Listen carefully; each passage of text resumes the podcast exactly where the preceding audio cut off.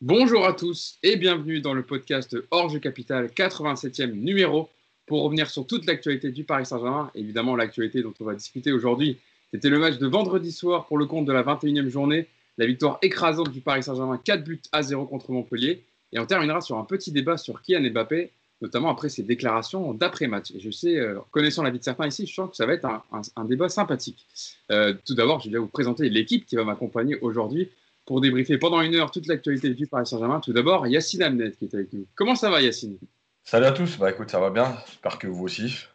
Eh ben, écoute, on a passé... est-ce que tu as passé un bon week-end de football? Je sais que tu n'as été pas sollicité par le Club des 5. Tu as fait deux émissions, je crois, ce week-end. Ouais, enfin, je devais, mais la, la, dernière a été annulée hier soir. Mais, euh... mais j'ai été obligé de regarder les matchs puisque ça a été annulé à la dernière minute.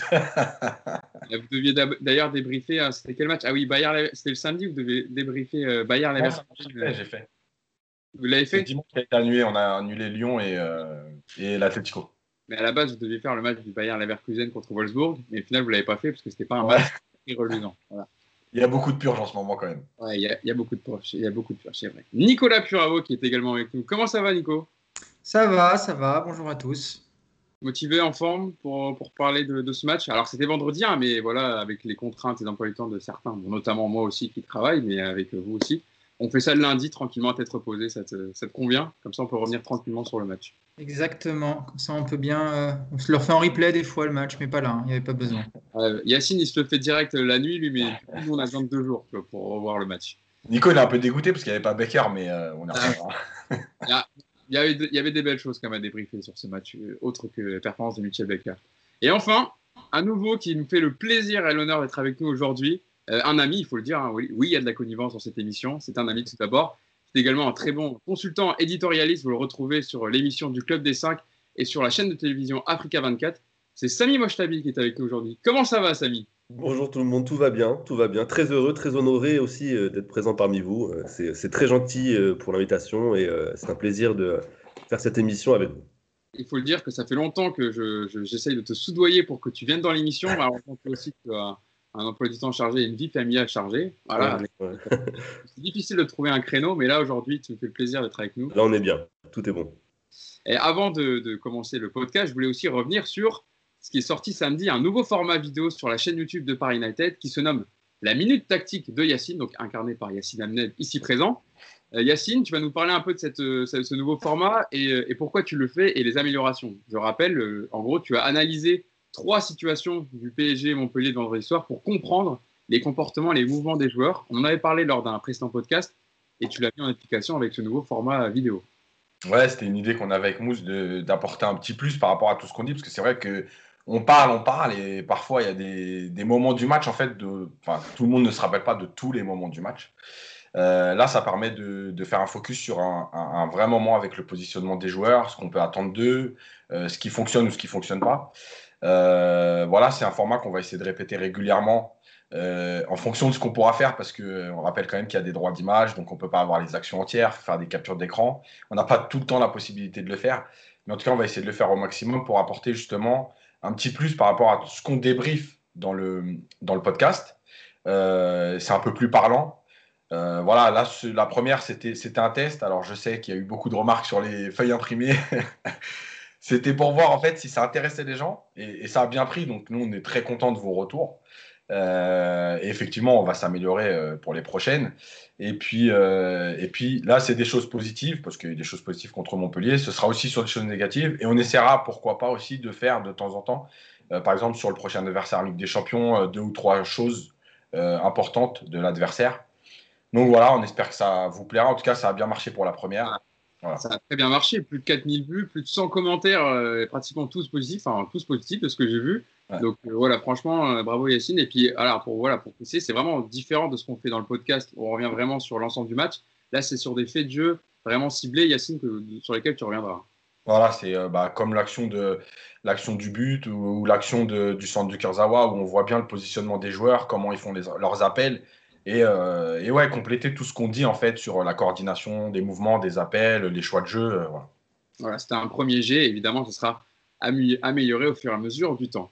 Euh, commençons donc ce podcast, les amis, avec évidemment le retour de ce PSG Montpellier, victoire 4 à 0 du Paris Saint-Germain, le PSG qui l'a remporté avec la manière au parc vendredi soir pour le compte de la 21e journée. Le Paris Saint-Germain qui a su profiter de sa supériorité numérique avec l'exclusion du gardien montpellierin Jonas Omelin pour faire la différence en deuxième période avec ses trois buts en trois minutes sur des très belles actions et donc sur, surclasser Montpellier. Montpellier hein, qui n'a remporté qu'un seul de ses neuf derniers matchs, donc ça va pas fort pour les hommes de Michel Derzakarian. Et nous, on va revenir évidemment sur la prestation du Paris Saint-Germain. Et euh, avant de commencer de rentrer, on a choisi plusieurs thématiques évidemment pour revenir sur le match. J'aimerais que vous nous décriviez le match avec un adjectif. Euh, Nico, je commence par toi. Spectaculaire, abouti, euh, collectif. Quel mot te vient à l'esprit quand je te, je, te, parle de ce PSG Montpellier? Je dirais prometteur. Prometteur parce que parce qu'il faut quand même ne pas oublier un, critère important de ce match, c'est que tu as joué pendant presque 90 minutes en supériorité numérique. Donc il faut quand même être euh, relativement prudent dans les conclusions. Par contre, euh, ouais, prometteur par rapport à, l'investissement, par rapport au, par rapport à ce qui est en train de se mettre en place depuis l'arrivée de Pochettino et puis par rapport aussi à l'état de forme de, de, plein de joueurs qui commencent à, à monter. Donc voilà, je vais, je vais partir sur ce mot-là. Samy, quel, mot quel adjectif te, vient à l'esprit quand je te parle de ce PSG Montpellier? Je dirais plutôt euh, plaisant. Plaisant. C'était plaisant. Euh, c'est un adjectif qui est plutôt rare, je trouve, euh, avec les prestations du PSG ces derniers mois. Donc voilà, agréable, plaisant, on va dire. C'est une notion de plaisir que j'avais du mal à ressentir ces derniers temps. Et sur ce match de vendredi soir, c'était plutôt présent. Et donc, voilà, je préfère, comment dire, je note ça. Donc, prometteur, plaisant. Pour toi, Yacine, quel adjectif?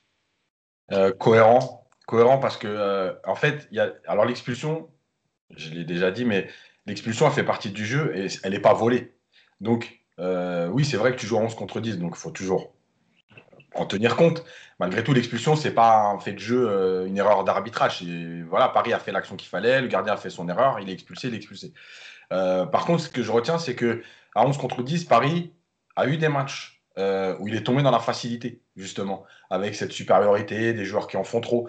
Et là, j'ai trouvé cohérent le fait que malgré que Paris soit 11 contre 10, ça a continué à essayer de jouer plutôt simple, euh, avec du mouvement, avec des, redoublements de passes. Et j'ai trouvé ça intéressant parce que ça veut dire qu'il y a euh, une idée derrière ça. Et de ne pas se dire, bon, ça y est, le match, il va être rendu facile maintenant, donc on peut faire n'importe quoi. Non, ils ont continué à essayer de faire des choses qui, qui apparemment ont été travaillées, ou en tout cas, il y a une ligne directrice qui se dégage. Et je trouve que c'est très intéressant pour la suite.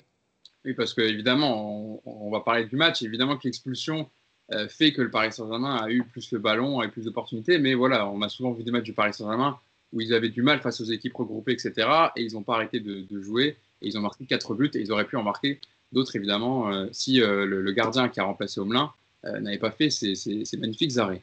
On, va, on va commencer, pour, pour revenir sur ce match, sur une thématique on va y aller en, en, mode entonnoir. On va revenir déjà sur la qualité du jeu, la prestation collective, et ensuite on, passera plus aux, performances individuelles. Euh, Nico, je me tourne vers toi pour parler de, la bonne performance du Paris Saint-Germain. Euh, on a noté plusieurs choses intéressantes dans, le jeu du Paris Saint-Germain, notamment, on euh, on a parlé dans le groupe WhatsApp où on discute avec les gens de Paris United, l'animation offensive qui t'a beaucoup plu, le jeu qui était plus fluide, euh, la montée en puissance physique, les, les latéraux exploités. C'est vrai qu'on a vu des choses on commence à voir des choses, des prémices avec, euh, avec ce que Pochettino peut mettre en place. Et euh, sur le match Montpellier, c'était assez parlant, on va dire. Ouais, c'était parlant. Et puis, ça, ça rejoint un petit peu cette idée que l'équipe est mieux physiquement et que du coup, forcément, tout le reste commence à suivre. Donc, effectivement, moi, j'ai trouvé qu'il y avait une vraie fluidité dans le jeu du, PSG. Euh, une volonté de jouer les uns pour les autres, une volonté de mettre l'autre dans une bonne position. Enfin, tu sentais sur ce match quand même que la, passe était privilégiée au dribble. C'est pas toujours avec le, PSG, encore moins avec Mbappé et Neymar sur le terrain qui là, euh, comme par miracle, se mettent à jouer avec les autres. Euh, chacun un petit peu dans son registre également, puisqu'on le voit, Mbappé euh, prend des espaces qu'il ne prenait pas ces dernières semaines. Alors c'est aussi dû, à mon avis, au physique qui va mieux. Et comme par hasard, tout ça, ça te fluidifie un petit peu le bloc. Tu as, des mouvements plus cohérents, tu as des latéraux qui sont servis dans le bon tempo, tu as un milieu qui, qui peut s'exprimer également assez bien. Et j'ai trouvé que l'ensemble était euh, à la fois coordonné et, euh, comme le dit Yacine, cohérent. Voilà, c'était vraiment euh, chacun dans un registre bien défini. Et, euh, ouais, c'est vrai que, comme le dit Samy, c'est vrai que c'était plaisant à voir parce que c'est pas arrivé souvent cette année. Et puis on a un petit peu le sentiment qu'il y a une montée en puissance qui, est en train de se, produire. Et on se dit que c'est quand même le bon moment. le nombre de fois où les saisons précédentes, Paris était à, plein régime au mois d'octobre-novembre, et puis derrière, ça calait. Peut-être que cette année, ça va être le contraire, et peut-être que justement, euh, ce plein régime, il va arriver dans trois semaines, et euh, ça tombe plutôt bien, parce qu'il y, a un match sympa qui se présente. Donc, euh, ouais, vraiment agréablement surpris par ce que j'ai vu, en tout cas. Samy, tu es du même avis que, Nico. Tu sens que le PSG est sur une pente ascendante. On a souvent parlé, on est revenu aussi dans les émissions du Club des 5 et dans le podcast ici, sur le fait que le PSG a eu un creux physique parce qu'il a enchaîné avec le Final 8 au mois d'août. On a senti les joueurs euh, physiquement. Et là, sur ce match contre Montpellier, certes, on rappelle, on ne va pas le dire à chaque fois, qui était à 11 contre 10, mais on a senti que dans la répétition des efforts, dans l'intensité, euh, le Paris Saint-Germain était présent. Oui, et puis tu sens, oui, oui, c'est oui, oui, clairement, tu sens, tu sens qu'il y, a un changement quand même. Euh, match après match, c'est vrai que voilà, on avait quand même la soupe euh, sur le mois de septembre, octobre. Euh, je passe les défaites, je passe les, performances en demi-teinte aussi en, Ligue des Champions. Donc voilà, il y avait beaucoup d'interrogations, beaucoup, beaucoup d'inquiétudes. ça a été pointé par les observateurs et les analystes. Donc c'est pour ça aussi que quand ça va mieux et qu'on sent enfin, qu'il y a un ressenti global comment dire, qui s'est amélioré, il faut, il faut aussi le signifier. Donc moi, je trouve, on, ressent aussi, il y a, plus d'envie. Euh, on sentait un, peu une équipe qui ronronnait, je trouvais, euh, euh, ces derniers mois, une équipe qui, comme l'a dit Yacine aussi, voilà, souvent une équipe qui se savait supérieure et, et pour le coup, bah, se, voilà, se laissait un peu aller et, faisait juste un tout petit peu plus que ce qu'il fallait pour pouvoir remporter la partie. Là, même si on, vous l'avez très bien dit, euh, Paris a évolué à, 10 contre 11. On a aussi, euh, c'était une équipe aussi de Montpellier. C'est dommage de ne pas avoir affronté l'équipe de Montpellier du mois de novembre, début décembre, qui avait une vraie dynamique, qui était même bien, euh, bien au classement et, une vraie solidité défensive. Ça aurait été un vrai test. Là, c'est vrai que c'était un Montpellier un peu diminué, qui, qui est sur une série de résultats assez compliqués, mais ça reste quand même une équipe solide de notre Ligue 1. On a vu quand même un Paris voilà, qui est resté concentré. même, je trouve aussi dans l'attitude des joueurs, dans la gestuelle. Euh, il y a des choses que je n'avais pas vues depuis, euh, depuis très longtemps. Quoi. Et, tout ça, il y a aussi un truc que je, que, je voulais pointer aussi. Euh, on nous avait dit aussi que cette semaine-là, Paris, pour la première fois, pouvait travailler pleinement. c'était quoi C'était 6 ou 7 jours de suite, puisqu'il n'y avait pas de match qui entrecoupait dans la semaine. Donc, ce n'était pas non plus des promesses. Ils ne nous avaient pas dit attendez, vous, vous, allez voir ce qui va se passer. Mais on attendait quand même quelque chose de, cette rencontre. Et au final, ben, on, a eu, euh, on a eu ce qu'on attendait. On a vu un, meilleur pari. On a vu euh, dans le jeu, euh, que ce soit même aussi le, bloc équipe, le collectif, il y a eu des, améliorations sur quasiment tous les compartiments du jeu et aussi dans, comment dire, dans les prestations individuelles des joueurs. Puisqu'il y a beaucoup de joueurs aussi qu'on voit maintenant à un niveau différent, comme Diallo, comme Kurzawa. Peut-être qu'on reviendra dessus, pardon. Mais voilà, globalement, c'est satisfaisant. Et et oui, oui, oui pour moi, il y a une nette amélioration. Mauricio Pochettino qui était, euh, qui était sous Covid hein, cette semaine et qui a été remplacé par ses adjoints Ressus Pérez et Miguel euh, Lagostino. Euh, mais Yacine, c'est vrai qu'on s'est fait tous les matchs, hein, on s'est fait aussi dans le podcast. C'est vrai que ça fait longtemps qu'on n'avait pas vu un jeu aussi abouti, cohérent, spectaculaire, je peux même dire, parce qu'on a vu des séquences de balles, des séquences à une touche de balle, des combinaisons, du mouvement. Voilà, on le pointe souvent ainsi du doigt, mais là, il faut le dire quand, quand c'est le cas. Oui, parce que, parce que encore une fois, c'est toujours la limite entre. On se dit, ouais, euh, quel est le rôle de l'entraîneur À quel point il impacte sur, le, joueur, sur les joueurs, sur le jeu euh, Alors parfois, on se dit, ouais, les joueurs finalement, ils suffisent à eux-mêmes et l'entraîneur, il est un peu là pour euh, orchestrer tranquillement. Parfois, il y a des vrais principes qui se dégagent. Je trouve que là, il y a quelque chose qui, après une semaine d'entraînement, effectivement, il y a des choses qui se sont bien dégagées. on parlait d'Mbappé, les appels en profondeur. Euh, effectivement, il y a peut-être les jambes, il y a une semaine de travail tranquille où tu peux récupérer et pas enchaîner. Et mentalement aussi, c'est important. Euh, mais malgré tout, il n'y a pas que les jambes. Euh, il y a quand même ce que te demande l'entraîneur. Et je pense que dans ce qu'on a vu d'Mbappé, par exemple, il y a, il y a quelque chose de. C'est obligatoire que Pochettino lui a dit non, je veux te voir là, prendre la profondeur, prendre les espaces et arrêter de venir décrocher au milieu de tout le monde. on l'a vu aussi dans le positionnement de Di Maria et Neymar qui démarrent plutôt côté mais qui finissent beaucoup à l'intérieur du jeu, et notamment l'action du premier but, où euh, Neymar est à l'intérieur, et Di Maria vient encore à l'intérieur demander dans un, dans, un intervalle, et qui trouve Mbappé. Euh, donc il y a des choses qui se mettent en place, ça c'est clair. Et, euh, sur le côté athlétique, on sent aussi qu'il y a une idée derrière tout ça. Pochettino est parti, alors on l'avait déjà dit, il n'a pas eu ses semaines de pré-saison, parce qu'il arrive en cours de saison. et on sent qu'il a envie d'installer une équipe pour travailler là-dessus parce qu'on voit quand même des joueurs qui, qui. Enfin, une équipe qui se dégage. C'est souvent la même équipe qui aligne au départ. Et les joueurs jouent de plus en plus longtemps. Voilà, on sent l'idée de dire bon, j'ai un 11 dans la tête, j'ai pas eu forcément le temps de le travailler avant. Bah, ça va être maintenant. Et, et ces joueurs, pour progresser, il va falloir qu'ils jouent longtemps. Euh, parce que c'est toujours pareil quand tu dis à un joueur, euh, parce que c'est l'exemple de Verratti, on va le prendre. Euh, oui, il tient que 60 minutes. Bah oui, mais si en même temps tu le sors à chaque fois à la 66e, ne te demande pas pourquoi il tient pas 85. mais si tu le fais jouer 90, 90, 90, bah, au bout d'un moment, c'est comme tout le monde, il va tenir 90. donc l'idée, elle est là. alors on peut toujours se dire, est-ce qu'on ne peut pas mettre plus de concurrence ou pas? C'est un choix. Voilà, dans l'urgence, il y a des choix à faire. Soit tu mets la concurrence partout, soit tu te dis j'installe une équipe et je vais aller le plus loin possible comme ça, en tout cas en ce moment, en fonction bien sûr des blessés, des suspendus, etc. Voilà, c'est l'idée. Je trouve que l'équipe, elle est de mieux en mieux. Voilà. Euh, c'est vrai qu'il y a, Nico, il y a une équipe, euh, il y a une équipe type qui se dégage euh, au fur et à mesure des compositions et depuis que Pochettino a, repris le Paris Saint-Germain.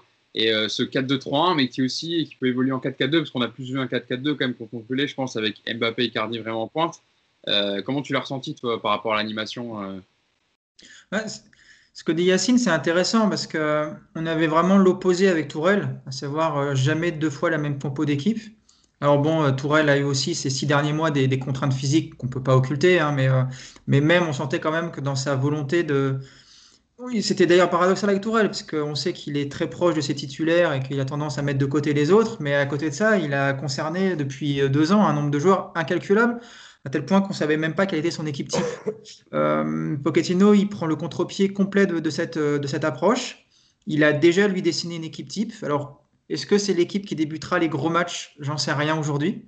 Mais en tout cas, sur le papier, c'est une équipe qui est, qui est sympa. Euh, qui en plus euh, correspond encore une fois assez bien aux caractéristiques du PSG, parce que quand tu as un tel arsenal offensif, c'est toujours difficile de ne de, de, de, pas les aligner. Euh, aujourd'hui, Tourelle, euh, gros lapsus, Pochettino a clairement pris la, pour l'instant cette, cette optique d'aligner les quatre. Là où on va attendre de, voir son travail et son, entre guillemets, son pouvoir de persuasion, c'est de, voir si les quatre de devant ils vont être capables d'enchaîner les matchs et surtout d'enchaîner les efforts comme, comme Pochettino va demander forcément à, ce qu'il fasse au niveau du travail défensif. Tourelle a réussi pendant quelques semaines, et puis derrière, euh, il a lâché prise parce que bah, parce qu'on connaît le comportement de certains et que c'est pas forcément évident de leur demander ce genre de, tâches. Si Pochettino arrive à les concerner là pendant les 3-4 prochains mois et à voir ce qu'on a vu en termes d'implication hier et de, cohérence, je pense qu'on sera sur la bonne voie et qu'on aura déjà une bonne base de travail pour euh, la saison prochaine. Mais oui, cette équipe-là, elle se dessine et euh, aujourd'hui, encore une fois, quand on a un tel potentiel offensif, ce serait quand même dommage d'en aligner que, un ou deux. Donc euh, on a les quatre actuellement. Moi j'aime beaucoup. Il va falloir maintenant voir sur la durée si ça peut fonctionner dans les gros matchs. J'ai quand même un doute par rapport à, ça. On va affronter des équipes avec des gros milieux de terrain, avec de la grosse densité, du gros pressing, est-ce que les quatre de devant seront capables de te donner une cohérence et un équilibre? J'en suis pas persuadé aujourd'hui. En tout cas, Nico, tu me fais une belle passe D puisqu'on va parler du quatuor de devant à présent. Euh, Samy, je me tourne vers toi, je vais te lancer dessus. C'est vrai qu'on n'a pas eu beaucoup l'occasion de les voir aligner ensemble cette saison, de par certains qui ont, été, eu le Covid, d'autres qui ont été blessés, suspendus. Et c'était une première d'ailleurs sous l'ère Pochettino de voir les quatre alignés ensemble titulaires. Donc le retour des, des quatre fantastiques, un peu euh, à l'époque du 4-4-2 quand Thomas Tourelle l'avait mis en place pour faire jouer Mbappé, Neymar, Icardi et Di Maria. Les quatre buts sont venus d'eux, hein. enfin un doublé de Mbappé, un but de Neymar, un but d'Icardi, Di Maria qui a été passeur décisif. Euh, on a vu beaucoup de bonnes choses hein, des quatre devant, des combinaisons et une touche de balle, beaucoup de mouvements, des joueurs qui cherchent surtout, je pense c'est intéressant, et un repli défensif. C'est vrai qu'ils ont livré une performance plutôt euh, au-delà de leur performance individuelle, collective aussi. C'est ça qui est important. Oui, oui, moi, je, moi je, trouve que le, comment dire, que le, que le message envoyé par, euh, par Pochettino est, est, plutôt, est plutôt positif. Hein. il y a eu beaucoup de débats par rapport justement au cadre de devant. Euh, est-ce que, est que ça a impacté euh, l'équilibre de l'équipe? Est-ce que, Nicolas a très bien dit, est-ce que face à un adversaire un peu plus solide, est-ce que ça va tenir ce genre, ce genre, ce genre de, schéma? Tu disais, c'est la première fois qu'il le faisait. Il l'avait fait aussi contre Angers, même si à la place d'Icardi, c'était Keane euh, devant. Mais dans l'idée, c'était quand même les quatre offensifs devant. C'est à peu près le même, le, même principe. je rejoins parfaitement euh, ce qu'a dit Nicolas, c'est vrai que voilà, c'est personnellement et même pour le football, c'est euh, plutôt une bonne idée hein, quand même de, de, jouer avec, euh, avec ces quatre offensifs-là, les, les, quatre fantastiques. ça, ça fait rêver, forcément. Maintenant, est-ce que face à une opposition un peu plus, un peu plus compliquée, est-ce que ce genre de, de, composition d'équipe serait, serait adéquate? Tourelle avait, avait essayé, il nous avait fait miroiter un peu la possibilité d'avoir ce genre de, de, composition euh, lors des grands rendez-vous, on ne l'a pas forcément vu. Il y avait toujours euh, une adaptation euh, par rapport à l'adversaire. Là, les quatre de devant, clairement, contre Montpellier, ils ont montré beaucoup de choses. que ce soit, moi je trouve aussi dans la solidarité. Donc la solidarité, ça, implique également, tu l'as dit, euh, le repli défensif. C'est quelque chose qui n'existait pas réellement au, sein du Paris Saint-Germain, en tout cas euh, sur, la ligne, sur la ligne offensive. Euh, voir Mbappé et Neymar à leur niveau, attention, hein, ce n'était pas de repli, des replis défensifs non plus qui, qui donneraient, comment dire, qui, qui exciteraient Simeone, mais c'était quand même... Samy, sur le quatrième but, c'est Neymar qui la récupère. Oui, oui mais je veux dire... Oui, bien sûr, bien sûr. Mais je veux dire, c'est pas. Est-ce que, est-ce que euh, lors d'un match à grande intensité, à 11 contre 11, euh, est-ce que, est que Neymar fera euh, cet effort défensif ou se réservera plutôt un peu d'énergie pour essayer de retenter une action de classe? Il y a ça aussi, on verra. Maintenant, c'est quand même des choses positives qu'on commence à voir avec ce, ce Paris Saint-Germain-là. Donc, moi, je, suis que pour cette idée hein, de mettre ces quatre fantastiques devant, de voir aussi un Icardi euh, beaucoup plus impliqué. J'avais l'impression que c'était plus un, joueur de football ces derniers mois. Il avait disparu. Euh, on parlait de transfert ou autre. Donc voilà, euh, tout, tout, ce qui se passe actuellement, euh, j'ai l'impression que voilà, c'est dans le bon sens. Euh, il a beaucoup de chance aussi de, de retrouver tous ses joueurs au bon moment. Il reste, on sait que voilà, il y a un objectif principal, c'est la double confrontation face au FC Barcelone. Est-ce qu'il y aura assez de temps pour développer ces automatismes et pour que ce soit efficace au moment T?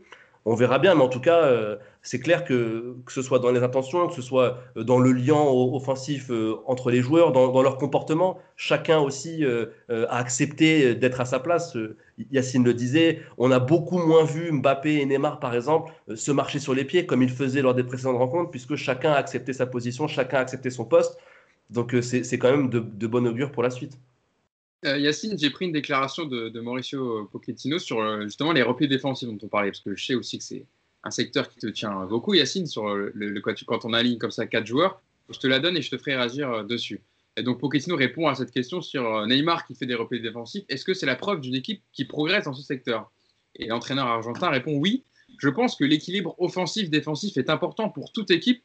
Quand tu as autant de talent sur le terrain, des joueurs si déséquilibrants, tu cours le risque de perdre un peu cette intensité défensive qui est nécessaire pour être compétitif dans les grandes occasions. Ce que disaient un peu Nico et Samy euh, depuis le début. Quand le niveau de l'adversaire va augmenter, la différence ne se fait pas seulement en phase offensive, mais aussi en ayant la capacité de défendre et de récupérer le ballon le plus vite possible.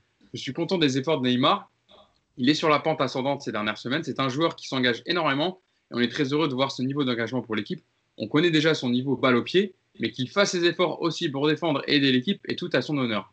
Euh, Yacine, c'est vrai que dans ce match-là, en tout cas à l'image de Neymar, on l'a vu, les quatre euh, ont, respecté les consignes de l'entraîneur.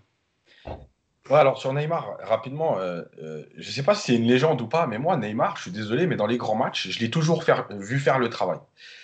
c'est plus sur Mbappé, voire Di Maria, que j'ai plus de doutes. Mais Neymar, moi, dans les grands matchs et avec le Barça déjà à l'époque, je l'ai toujours vu travailler. C'est n'est pas un joueur qui, se cache.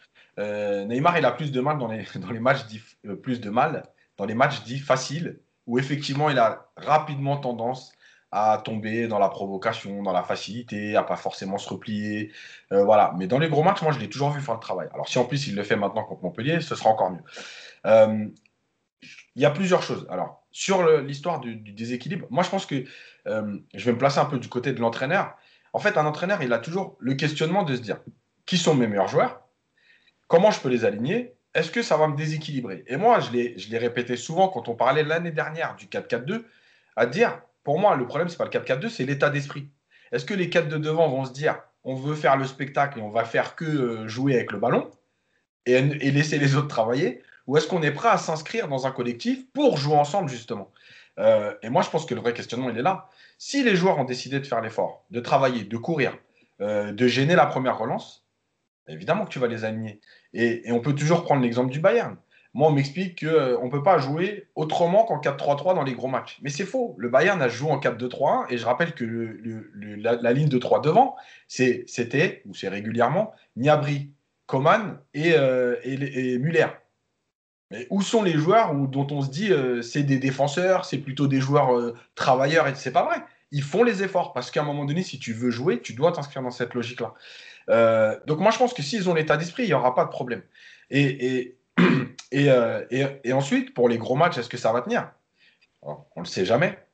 J'ai juste envie de dire que cette année, moi, je vois beaucoup de matchs, et enfin, vous aussi, puisqu'on travaille tous au Club des 5, donc on en voit des matchs européens. Est-ce qu'il y a des équipes aujourd'hui dont on se dit, euh, ouais, cette équipe-là, si Paris joue comme ça, ça ne passera pas? Non, le Bayern n'est pas hyper impressionnant. Euh, le Barça, le Real, voilà, il y a beaucoup d'équipes aujourd'hui qui ont aussi ces, lacunes par rapport à tout ce qui s'est passé, hein, parce que tout le monde vit la même chose. Euh, Liverpool souffre. donc, j'ai envie de dire, s'ils sont dans l'état d'esprit et qu'ils ont progressé un peu athlétiquement, moi aujourd'hui, je ne vois pas d'équipe sur lesquelles je vais me dire, tiens, non, s'ils jouent comme ça, Paris va souffrir. Nico, il y a une chose, c'est que c'est vrai qu'on parle beaucoup de l'équilibre au sein d'une équipe, mais euh, bon, Yacine sera peut-être plus compétent que moi là-dessus, mais je pense que justement, c'est le déséquilibre qui va permettre à une équipe comme le PSG d'aller créer du danger. C'est important d'avoir des déséquilibres. Ce qui est important, par contre, c'est qu'effectivement, là où ça va faire des différences dans les gros matchs, c'est qu'à la perte du ballon, il faut être capable effectivement de repositionner un bloc très rapidement, alors que ce soit par un contre-pressing ou par du replacement, mais il faut être capable de, gêner l'adversaire à la perte de la balle pour que ça aille pas trop vite vers ton but. Mais le déséquilibre en, soi, moi je suis pas choqué de voir un PSG déséquilibré, au contraire, ça me plaît. Ça me plaît d'avoir des latéraux super hauts, d'avoir des fois euh, un énorme déséquilibre au milieu parce que les mecs se sont projetés, c'est une bonne chose. Mais il faut être capable effectivement de, faire le, travail derrière. Après, sur ce, sur ce que met en place Pochettino, moi j'ai un une source d'inquiétude, c'est que d'ici le Barça, on n'aura pas eu de gros match. C'est dommage, c'est la seule chose que je trouve dommage, c'est que là, on va enchaîner avec Lorient, Nîmes, euh, il y, a, y, Caen, je crois, en coupe, et il y a Marseille en championnat et Nice. Donc voilà, on va jouer que des, je dis même pas pour les, les chambres, mais on va jouer que des petites équipes. Ce qui fait qu'on ne va pas avoir cette grosse opposition qui va te dire, bon, bah voilà, ce qu'on a mis en place, ça tient bien dans un gros match, comme si on avait pu affronter là Monaco ou Lyon, ça aurait été une bonne chose. C'est la seule chose qui est un petit peu dommage. Mais euh, voilà, il y a quand même ce côté où tu sens qu'ils ont encore envie de, jouer ensemble. Puis il y a quand même aussi l'arrivée d'un nouvel entraîneur. Tu as, toujours, malgré tout, dans un club comme le PSG, tu as besoin de te montrer, tu as besoin de, bah de, de, te relancer. Et Icardi, c'est l'exemple même, hein, comme le disait Samy. Icardi était mort. et puis aujourd'hui, euh, et puis aujourd'hui euh, qu'est-ce qu'on voit de. Qu'est-ce qu'on voit d'Icardi? On a l'impression qu'il vient d'arriver au PSG comme l'an dernier. Donc, euh, il y a quand même cette émulation qui est en train de se mettre en place. Et même s'il n'y aura pas de grosse opposition jusqu'à Barcelone, tu sens qu'il y a une base de travail intéressante et que les joueurs semblent pour l'instant bien répondre. Donc, euh, à voir, mais bon, il y a quand même une tendance vers l'optimisme qui se dégage et ça, c'était pas gagné il y a encore deux mois. Petite stat qui concerne euh, les quatre devant.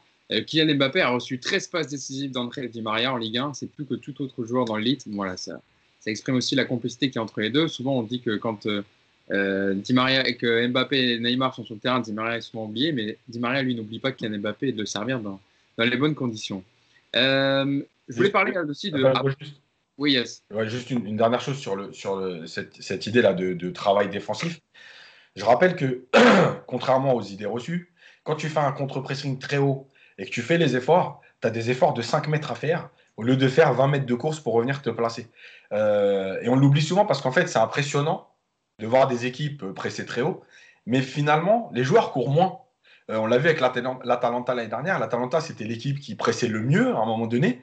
Et en fait, c'était l'équipe qui courait le moins, enfin, une des équipes qui courait le moins en Serie A. Ça veut dire quoi? Ça veut dire qu'au lieu de faire tes 20 mètres de course parce que tu as décidé au départ de laisser jouer le joueur, parce que tu ne veux pas défendre, et après, il faut que tu te fasses les 20 mètres, bah en fait, en faisant juste 5 mètres, tu empêches une équipe de relancer. Donc, euh, quand les joueurs comprennent ça, en fait, c'est eux aussi qui sont gagnants. Parce qu'au lieu d'avoir 25 euh, courses à haute intensité à faire pour faire des efforts défensifs, en fait, tu en fais, en fais 10, tu en fais 12 et ça suffit largement. Mm. Euh, parlons de, justement dans les quatre de devant de, de Kylian Mbappé. Avant de parler de, finir sur l'extra sportif avec Kylian Mbappé en fin d'émission, parlons du sportif déjà. Samy, je me tourne vers toi. Kylian Mbappé qui a retrouvé son efficacité. Hein. Le champion du monde français a répondu euh, présent avec un doublé à la 34e, 63e minute, une passe décisive pour Neymar. Il a provoqué aussi l'exclusion évidemment du portier suisse Jonas Somlin en début de partie. Il est désormais seul meilleur buteur du championnat avec 14 euh, unités au compteur. D'ailleurs, est-ce que vous savez qui sont les 5 meilleurs buteurs de Ligue 1 Derrière Mbappé qui est premier, est-ce que vous saurez me dire qui est deuxième meilleur buteur de Ligue 1 Benedetto C'est pas Bouladia? Exactement. Oh, il est bon ce Samy, moi je t'ai vu sur Ligue 1. avec 12 buts. Derrière, c'est un Lyonnais en troisième. Euh, euh, Non, euh, Toko Kambi. Non. Non, c'est Depay. Ah, si c'est pas Depay. Kambi ni, ni Kadewere. Memphis Depay, troisième avec 12 buts. Bah, il a marqué encore hier aussi pour le 5-0 lors du derby contre Saint-Etienne. Quatrième, un monégasque. Euh, Voland. euh, Voland. Kevin Voland à, à 10 buts. Et le cinquième, le cinquième, le cinquième, un Strasbourgeois, À York. Ludovic à 10 buts. Et c'était intéressant, je vous, je vous fais ce petit, ce petit jeu parce qu'en fait, j'ai regardé qui avait marqué plus qu'Mbappé dans les cinq grands championnats européens. Et il y a Lewandowski qui a 23 unités en Bundesliga, qui survole euh, la Bundesliga. Cristiano Ronaldo a 17 buts, mais sinon, là, il y a Erling Haaland à 14 buts, Et Nesri aussi. avec André Silva, l'attaquant à 14 buts. Mais sinon, en fait, il n'y a que 4 joueurs qui ont marqué ou égalité plus qu'Mbappé. Donc, euh, c'est vrai que nous, on le dit souvent dans le jeu, c'était compliqué euh, depuis le début de saison. Là, en tout cas, Samy, dans le jeu, dans les intentions, dans ce qu'il sait faire, parce que là, il, il a joué sur ses qualités, il a attaqué l'espace, il n'a pas essayé de, faire le geste superflu. On a vu un très bon Kylian Mbappé. Oui, oui, bah après, tu, sais, et maintenant je pense que vous savez aussi, euh, Yacine C et, Nicolas apprendra à savoir que je ne faisais pas partie de ceux qui, euh, qui avaient enterré euh, euh, Kylian Mbappé. Ça arrive dans, une carrière et surtout à cet âge-là d'avoir, d'avoir comment dire, des creux. hein. c'est quelque chose de, qui arrive chez tout joueur, même les, même les très bons. On, on l'a vu aussi chez Cristiano Ronaldo à ses débuts à, Manchester, ça arrive à tout le monde. Donc oui, j'étais pas vraiment inquiet, hein, sincèrement. euh, je me disais pas, euh, le, bonhomme avait perdu euh, toutes ses qualités euh, du jour au lendemain. Euh, tout à l'heure, Nicolas a, a fait une remarque pertinente en, disant que physiquement, il le sentait mieux et que bah, c'est normal et ça se ressentait maintenant dans ses courses et forcément, il était plus efficace. Bah, oui, tout est lié. On savait que pour avoir un, bon Mbappé, il faut qu'il soit aussi physiquement euh, à 100%. C'est quand même euh, ses qualités athlétiques, même si euh, je suis pas dans le débat, euh, il est plus physique que technique. Ses qualités athlétiques, il faut pas le nier, euh, c'est quand même sa plus grande force. Euh, Mbappé, il l'a quand même montré euh, euh, sur le terrain. Ce sont ces différences justement athlétiques qui, euh, qui ont marqué les esprits. Donc voilà, on connaît, sa force. Maintenant qu'il est mieux euh, euh, physiquement, après, euh, je suis d'accord, peut-être qu'il a commencé à écouter euh, le discours de, de Pochettino. Moi, j'ai un peu de mal avec euh, voilà ce que, ce que lui nous a dit. Oui, euh, je vais changer mon jeu. Je pense que je pense que c'est plus physique que psychologique, mais soit. Acceptons l'idée que, que, que d'un coup ils se disent maintenant je vais je vais plutôt faire des appels en profondeur plutôt que de prendre la balle et essayer de faire des gris-gris et, et de faire n'importe quoi. Ça, j'ai un peu plus de mal. Je pense que c'est le physique qui l'a poussé à, à, revenir à ses, à basiques. Mais euh, sur cette rencontre, oui, c'est vraiment, quelque chose de positif de voir, de voir Kylian euh, reprendre euh, ses bonnes habitudes. Euh, il fait mal à la défense. Tu sens que dès dès que dès qu'il essayait un petit peu de prendre la profondeur, dès qu'il essayait de faire des, des appels, tu sens que les défenseurs étaient un peu en panique. Il a semé la pagaille dans une défense de Ligue 1. Ça faisait un moment qu'il l'avait pas vraiment fait, puisque voilà, depuis, depuis, depuis, quelques semaines, c'était plutôt balle dans les pieds et ensuite essayer de dribbler. Une fois sur dix, ça passait. Donc euh, voilà, les, signes sont positifs. Je vais pas repartir sur oui, on voit le Kylian de, de Monaco ou autre. Ce sont deux, ce sont des époques différentes, ce sont des joueurs différents. Et je pense même que le traitement qui lui est réservé euh, est différent aussi. Donc voilà, c'est juste une évolution du, du, du, joueur. Pour moi, je pense que c'est un, un parcours classique euh, chez, chez ce genre de, de, de joueur. Il a atteint, en fait, il atteint des paliers et il doit, à un moment donné, changer des choses pour continuer à, progresser. Je pense qu'il est en train de- d'effectuer cela. C'est un travail qui est, c'est un travail personnel puisque les qualités, le talent, moi, je pense qu'il l'a. Euh, ça dépend pas des autres, ça dépend que de lui aujourd'hui. Et euh, j'ai l'impression qu'il est en train de le faire et, j'espère que les, les prochains matchs euh, tendront euh, à, nous, à, nous, à nous démontrer cela. Et, donc oui, j'ai vraiment eu de, de bonnes sensations en le regardant jouer, que ce soit dans son comportement, que ce soit même dans, dans son attitude par rapport à ses, à ses coéquipiers. Franchement, euh, ce, ne sont que des points positifs. En tout cas, pour ce qui est du cas Mbappé, ces dernières semaines, c'était un petit peu brouillard, c'était la tempête. Là, je trouve que les, feux commencent euh, à être ouverts et c'est vraiment, vraiment une bonne chose euh, à l'approche de, Barcelone puisque il a typiquement le profil pour mettre à mal euh, la défense de Barcelone euh, actuellement. Donc, euh, j'ai hâte, sincèrement, j'ai hâte, j'ai hâte de le voir justement confronté euh, face à ce genre de, de défi. Vous avez entendu, Samy est- est- a été enthousiaste sur la performance de Kylian Mbappé. Je me tourne maintenant vers Yacine, qui je pense va être un peu plus modéré sur la, sur la performance de, de Kylian Mbappé. Est-ce que je- est-ce que j'ai tort quand je dis ça? Oh, pas forcément tort, mais, euh, mais en fait, le truc, c'est que moi, je suis un tout petit peu en désaccord avec Samy dans le sens où je pense que oui, le discours est important de Pochettino parce que euh, euh, pour moi, ce qu'il a fait euh, vendredi soir, c'est ce qu'il ne faisait plus. à savoir que déjà dans, dans, le système, il jouait beaucoup côté gauche. donc il était parti dans une idée de défi, de 1 contre 1, de rentrer sur son pied, etc. Là, il a moins défié, il a moins gardé le ballon. Il a beaucoup joué je donne, je bouge, je donne, je bouge. malgré tout, je pense que de toute façon, on l'a répété souvent, moi, Mbappé, pour moi, son meilleur poste, c'est deuxième attaquant. Euh, dans ce système-là, je parle. Euh, deuxième attaquant, un peu comme il jouait avec Falcao, parce que ça lui permet de profiter euh, de, de l'avancante qui va fixer des défenseurs et lui de bouger autour, d'être plus libre. et pas être dans le défi tout le temps. ça lui permet aussi d'être plus proche de l'axe et de prendre la profondeur plus rapidement. ensuite, il y a l'action en deuxième mi-temps que, dont je parle justement dans, la petite pastille qu'on a faite, euh, où euh, Verratti lui donne le ballon, il est entre trois défenseurs, et habituellement ces dernières semaines, il aurait gardé le ballon, il aurait essayé de fixer, de rentrer tout seul. Là, il donne à, Di Maria en une touche, et il redemande immédiatement dans la profondeur. En fait, ça, c'est des choses qu'on voyait plus chez lui. Il fallait toujours qu'il garde le ballon pour euh, deux, trois touches un peu inutiles, euh, on, a, beaucoup euh, moqué son passement de jambes euh, qu'il faisait régulièrement. Là. Il prend le ballon, il va, il va et il fait son passement de jambes. Là, il ne l'a pas fait. Et moi, je trouve que c'est justement dans cette simplicité qu'il est le plus fort. Parce qu'effectivement, son côté athlétique lui permet de, prendre de l'avance. et encore une fois, c'est pas qu'un joueur athlétique. Mais si tu as cette force-là, il faut que tu t'en serves. Et pour s'en servir, c'est ce qu'il a fait samedi, vendredi soir. et c'est pour ça que je pense que dans le positionnement et dans le discours, le rôle de Pochettino est important parce que on peut pas me faire croire que c'est que Mbappé cette semaine qui s'est dit bon j'ai fait n'importe quoi depuis euh, trois mois, euh, je vais redevenir ce joueur-là. Il y a une discussion à avoir, il y a des choses qui se passent autour de lui avec Neymar, avec Di Maria, avec Icardi, avec Verratti et Paredes aussi. On y reviendra après, mais le rôle de Verratti et Paredes dans cette façon euh, qu'on les capte de devant de ne pas devoir décrocher pour venir organiser, puisqu'il y a deux joueurs de ballon derrière eux. tout ça, c'est lié. Et je pense que euh, le côté athlétique, il est important. Mais euh, justement, moi, je le répète souvent, et c'est très compliqué, hein, je le sais. Euh, moins un joueur est bien physiquement, plus il doit faire dans la simplicité. Malheureusement, moins ils sont bien et plus ils font compliqué. Donc, les deux liés, il, est un peu mieux, on lui a parlé, il a compris certaines choses. Voilà, moi je suis optimiste, mais j'avais déjà dit, c'est pas sur son jeu que j'étais pas optimiste, c'était sur sa façon à lui de comprendre ce qu'on attend de lui en fait. Avant de passer au double fio dont tu parlais, Yacine Verratti Paredes qui a très bien marché, Nico, je te, lance une dernière fois sur Mbappé pour terminer ce, dossier sur les quatre fantastiques. Euh, Mauricio Pochettino qui était évidemment très content du match de, l'attaquant français qui a déclaré en conférence de presse d'après-match. Kylian était déjà content de son investissement jusqu'ici. Maintenant, je suis heureux qu'il marque. Nous savions que ce n'était qu'une question de temps pour qu'il retrouve le chemin de défilé, mais nous sommes contents pour lui car nous savons à quel point la confiance est capitale pour un buteur et qu'il faut enchaîner les buts.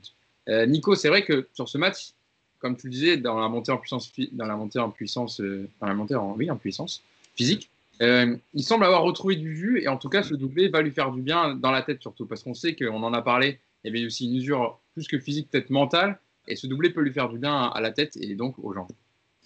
Oui, bah c'est sûr. Après, je, vais donner euh, si je dois donner un point à Yacine ou à Samy, je vais partager. Parce que je suis d'accord avec Samy sur. Le... ouais, je suis grand seigneur aujourd'hui.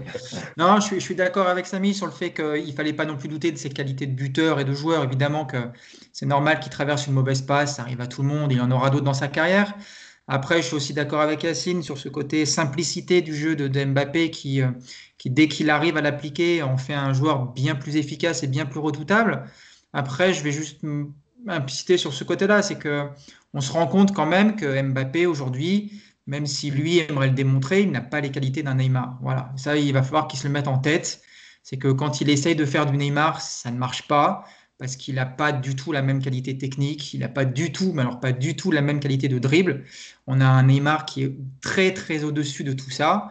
Par contre, Mbappé sur sa vitesse, sur sa prise d'espace, sur sa spontanéité, quelque chose où il est aujourd'hui un des meilleurs au monde. Et euh, si Pochettino arrive à lui faire comprendre et à lui demander ça, qu'il arrête de vouloir prouver autre chose, on aura tous au PSG euh, à gagner de cette, situation. Et puis, je suis étonné que Yacine n'en ait pas parlé, mais il y a aussi toujours cette idée de vouloir marquer des beaux buts chez Mbappé. Ça n'a pas été spécialement le cas euh, contre Montpellier. Il a fait le geste qu'il fallait au bon moment. Bon, sur le, sur le caviar d'Icardi, il pouvait difficilement faire un autre geste. Mais même sur son 1 contre 1, sur l'ouverture du score, le ballon piqué était vraiment le bon choix par rapport à la sortie du gardien. Il le fait. Il n'a pas cherché un espèce de, crochet inutile, il n'a pas cherché un truc qui ne s'imposait pas. Donc ça aussi, s'il commence à marquer des buts en faisant le bon geste, ça fera non seulement plaisir à, Yacine, mais aussi je pense que ça fera beaucoup de bien au PSG. C'est vrai qu'on n'a pas beaucoup parlé, mais les actions des buts sont quand même euh, magnifiques. Hein. Dans la construction, dans de, la récupération, à la dernière passe et à la finition, tout était quand même parfait sur, sur notamment le but de Mbappé et même celui, de, même celui de, oui, de Mbappé où Icardi fait la passe dans la, dans la conception. Juste une dernière chose. En fait, sur Mbappé, pour finir, euh, il ne faut pas avoir honte de ce qu'on est. Euh, et en fait, je pense que ça, c'est un problème du footballeur d'aujourd'hui, à savoir que euh, quand on te réduit au côté athlétique, tu as l'impression que c'est une insulte. Tu sais, ah, il sait faire que ça. moi, j'ai envie de dire, à la fin de ta carrière, si tu es, entre guillemets, caricaturé comme un, joueur athlétique et que tu as gagné trois Ligues des Champions et deux Coupes du Monde, je ne vois pas où il est le problème, moi. Euh, et en fait, il faut que, les joueurs arrêtent de vouloir se comparer. Euh, on parle souvent, il y a toujours eu des rivalités euh, dans le football. Platini-Maradona. Et en fait, Platini-Maradona, à un moment donné, ils sont, sont motivés l'un l'autre à être le meilleur, mais sans changer. Platini n'a pas essayé de faire du Maradona. Prendre le ballon dans, dans, ton camp et dribbler huit joueurs, c'était pas le jeu de Platini. S'il avait voulu faire ça, il serait perdu. Et en fait, il faut juste qu'Mbappé reste dans ses compétences. Devenir le meilleur, euh, en, étant conscient de ce que tu sais faire. Mm. Voilà. Et je trouve que c'est important. Samy, tu voulais réagir sur ce que tu Oui, non, juste une dernière. Oui, oui mais je, je, rejoins. Après, euh, tu dis Platini, Platini n'a pas essayé de faire du Maradona, mais ils n'ont pas évolué ensemble. Est-ce que justement le fait d'évoluer avec Neymar, c'est ça, c'est ça aussi. Il y, a cette guerre d'ego. Est-ce qu'aujourd'hui, si Mbappé euh, évoluait avec euh, Cristiano, Ronaldo, est-ce que justement, parce que moi je, le vois plus de la caste des Ronaldo, c'est-à-dire, voilà, Ronaldo a accepté aussi à un moment donné que ce n'était pas forcément le meilleur des dribbleurs au monde et il s'est focalisé sur ses qualités. Euh, c'est deux, deux, styles de joueurs différents. Est-ce que justement, s'il avait eu ou s'il avait euh, CR7 comme modèle, est-ce que justement, euh, voilà, il gagnerait pas à s'améliorer? Le fait qu'ils jouent au quotidien, qu'ils soient en plus amis, on sait comment on est entre amis, on essaie toujours de se tirer la bourre, d'être le meilleur. C'est, je dis pas, on part pas sur le délire mauvaise influence, mais je pense que voilà, il y a ça aussi, il y a ceci explique cela. Je suis pas sûr que, que Mbappé, il soit juste bête et il comprenne pas qu'il est. Je pense qu'il y a aussi cette, cette, cette émulation entre deux qui déteint sur, sur son jeu. Alors, est-ce que euh, quand les deux seront séparés, est-ce que lui euh, reprendra son envol et va se refocus sur, euh, sur les bonnes choses? On verra bien, mais je, mais je pense qu'il y, a ça. C'est le fait, voilà, c'est que le fait qu'ils évoluent ensemble, forcément, en plus, il est plus jeune. voilà, on connaît Laura de Neymar. Il y a tout ça aussi qui rentre en jeu et ça pollue peut-être un peu son jeu. On a, on a, je pense qu'on a été complet sur, sur les quatre devant, les quatre fantastiques et le dossier Mbappé sur le sportif, on, y reviendra tout à l'heure sur l'attaquant français, mais dans ses déclarations d'après-match. Passons au double pivot au milieu, euh, qui était aligné Verratti-Paredes dans ce 4-2-3-1, mais qui se transforme en 4-4-2. Mais en tout cas, voilà, une, composition avec deux joueurs au milieu de terrain. Euh, Yacine, ils ont régalé par leur qualité de passe entre les lignes pour trouver les 4 de devant rapidement. L'exclusion de Domelin vient d'une passe laser de Paredes qui brise deux lignes d'un coup. Mbappé se projette, et puis évidemment, il y a ce, geste malheureux du, du gardien. Verratti fait cette passe magnifique pour Forenzi avant le but d'Icardi. Euh, Qu'est-ce que tu as pensé de leur match? C'est vrai qu'ils ont été très intéressants dans leur qualité de passe, comme on les connaît. évidemment, il n'y a pas l'intensité d'une grosse équipe qui leur fait pression dessus. On verra dans les grosses échéances, mais en tout cas, dans ce match-là, ils ont régalé. Oui, parce que bah c'est deux joueurs de ballon et automatiquement, déjà, ils s'entendent bien entre eux quand ils doivent échanger. Euh, mais encore, je reviens sur ce que j'ai dit tout à l'heure, ils permettent aussi aux quatre de devant de ne pas venir chercher le ballon trop bas comme ça comme par exemple Neymar a eu tendance à le faire quand euh, il y a Herrera, Gay au milieu, euh, parce qu'effectivement, tu sens que la construction elle est moins fluide, que le ballon ne va pas arriver. Je, rappelle qu'il y a quelques mois, Di Maria avait dit Oui, on aime bien quand Paredes est derrière nous, parce qu'on sait qu'il est capable de nous trouver plus haut. Bah oui, les joueurs, c'est comme ça. Ils savent qu'une fois, deux fois, trois fois, le ballon il n'arrive pas, ben, ils vont aller descendre, ils vont descendre le chercher, et donc automatiquement, ils, partent de plus bas. Euh, là, ils n'ont pas besoin. Donc, déjà, tu es, plus haut sur le terrain, ça te permet de te situer derrière une ligne dans des intervalles où on va te trouver. Euh, alors, c'est pas Neymar, mais c'est Mbappé. La passe de Paredes pour Mbappé sur l'expulsion du, gardien, elle est, juste magnifique. Euh, donc, tout ça, c'est important.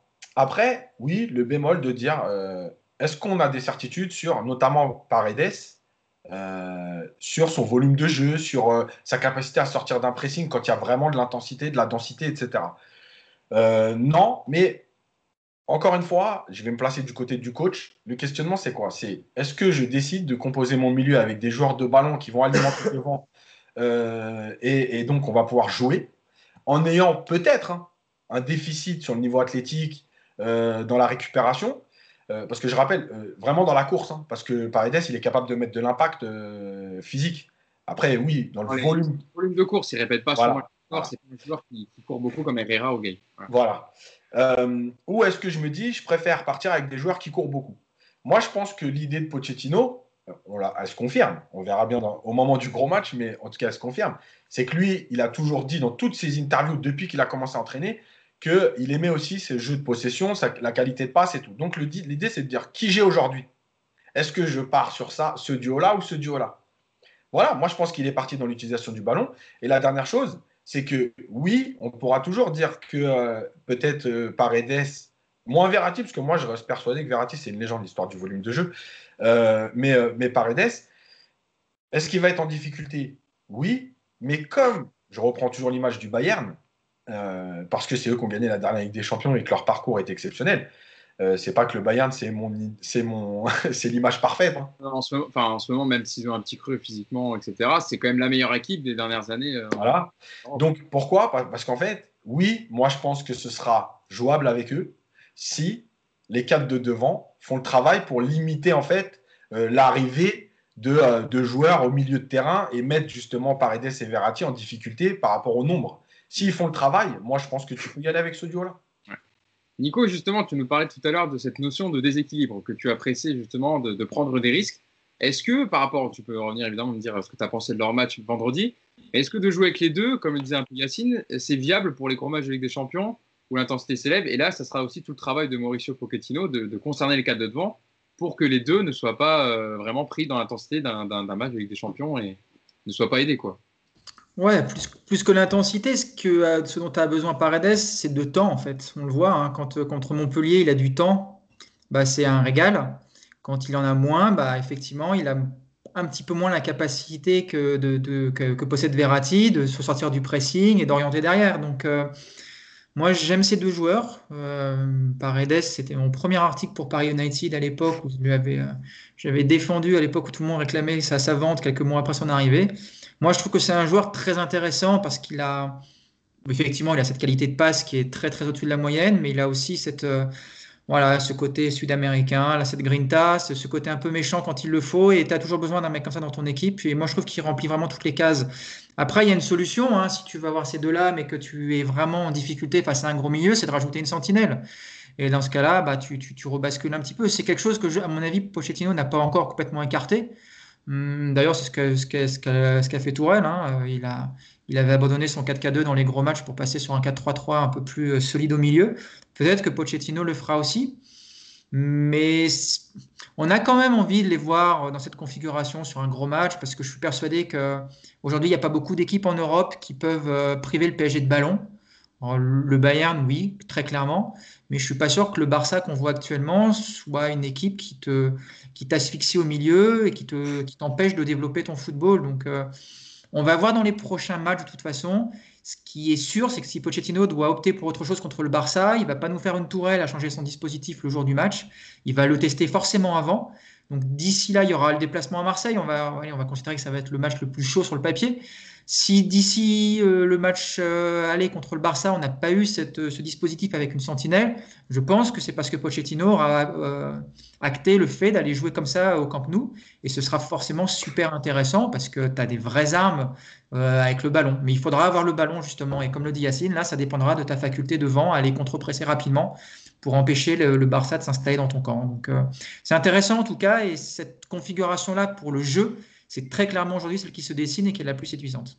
C'est intéressant, Samy, ce que disent Yacine et Nico, comme toujours évidemment, mais sur ce double pivot, parce que ça, ça donnera une indication sur ce que veut mettre vraiment Pochettino en place. Si contre le Barça, il reste sur cette philosophie du 4-2-3 ou du 4-4-2, ça veut dire qu'il aura la volonté de créer ce déséquilibre et de jouer du coup beaucoup plus offensif. Ou s'il passe un 4-3-3, c'est peut-être pour un peu solidifier. On verra dans les prochains matchs, en tout cas, s'il teste cette formule. Oui, c'est ça. Après, moi, honnêtement, je demande à voir. Hein. J'ai beaucoup plus de réserves que mes deux amis. Tu connais, on, avait déjà débattu sur le cas Paredes. Yacine disait les quatre devant sont contents quand, quand, quand, Paredes et Verratti sont derrière, parce que je suis entièrement d'accord, ils apportent. Il y a il y a des avantages et des inconvénients. Ils apportent beaucoup euh, au, niveau de la passe, mais est-ce que les quatre de derrière sont contents quand c'est justement Paredes et Verratti devant? Tu vois, c'est là où, euh, on parlait de déséquilibre. il existe ici, euh, il, est, aussi présent ici. Donc moi, j'ai beaucoup de réserves concernant Paredes. Tu parlais de, de Grinta. Certes, je suis entièrement d'accord. Il apporte cette Grinta sud-américaine, mais je trouve que je suis d'accord si un joueur l'apporte avec euh, le volume de jeu, le côté euh, chasseur, balayeur sur le terrain, aboyeur, je suis d'accord, mais il apporte juste le côté grinta et quand il l'apporte généralement, je trouve qu'il a du mal à doser justement son tempérament et ça apporte souvent soit des expulsions, soit euh, des cartons, des cartons vite distribués qui limitent encore plus euh, son jeu. Donc moi, j'ai beaucoup de réserves par rapport à ça. Après, euh, rien ne dit que justement ce, double pivot puisse réussir euh, lors d'un match, lors d'un match à, très gros enjeux face à une grosse équipe européenne. C'est pour ça que j'ai envie de voir. Mais aujourd'hui, moi, j'ai beaucoup de doutes puisque justement, pas sur Verratti. Hein. Moi, je suis entièrement, moi, je pense que le volume de jeu il l'a. Je pense que le top player au milieu, nous le possédons au Paris Saint-Germain. Il n'y a aucun doute sur ça. Pour moi, Verratti, c'est de la caste des très grands joueurs c'est vraiment euh, sur son acolyte, euh, sur ce qu'il devrait apporter, parce que voilà, comme je l'ai dit, le côté vraiment où euh, il, va, il va un petit peu te soulager et courir un peu partout.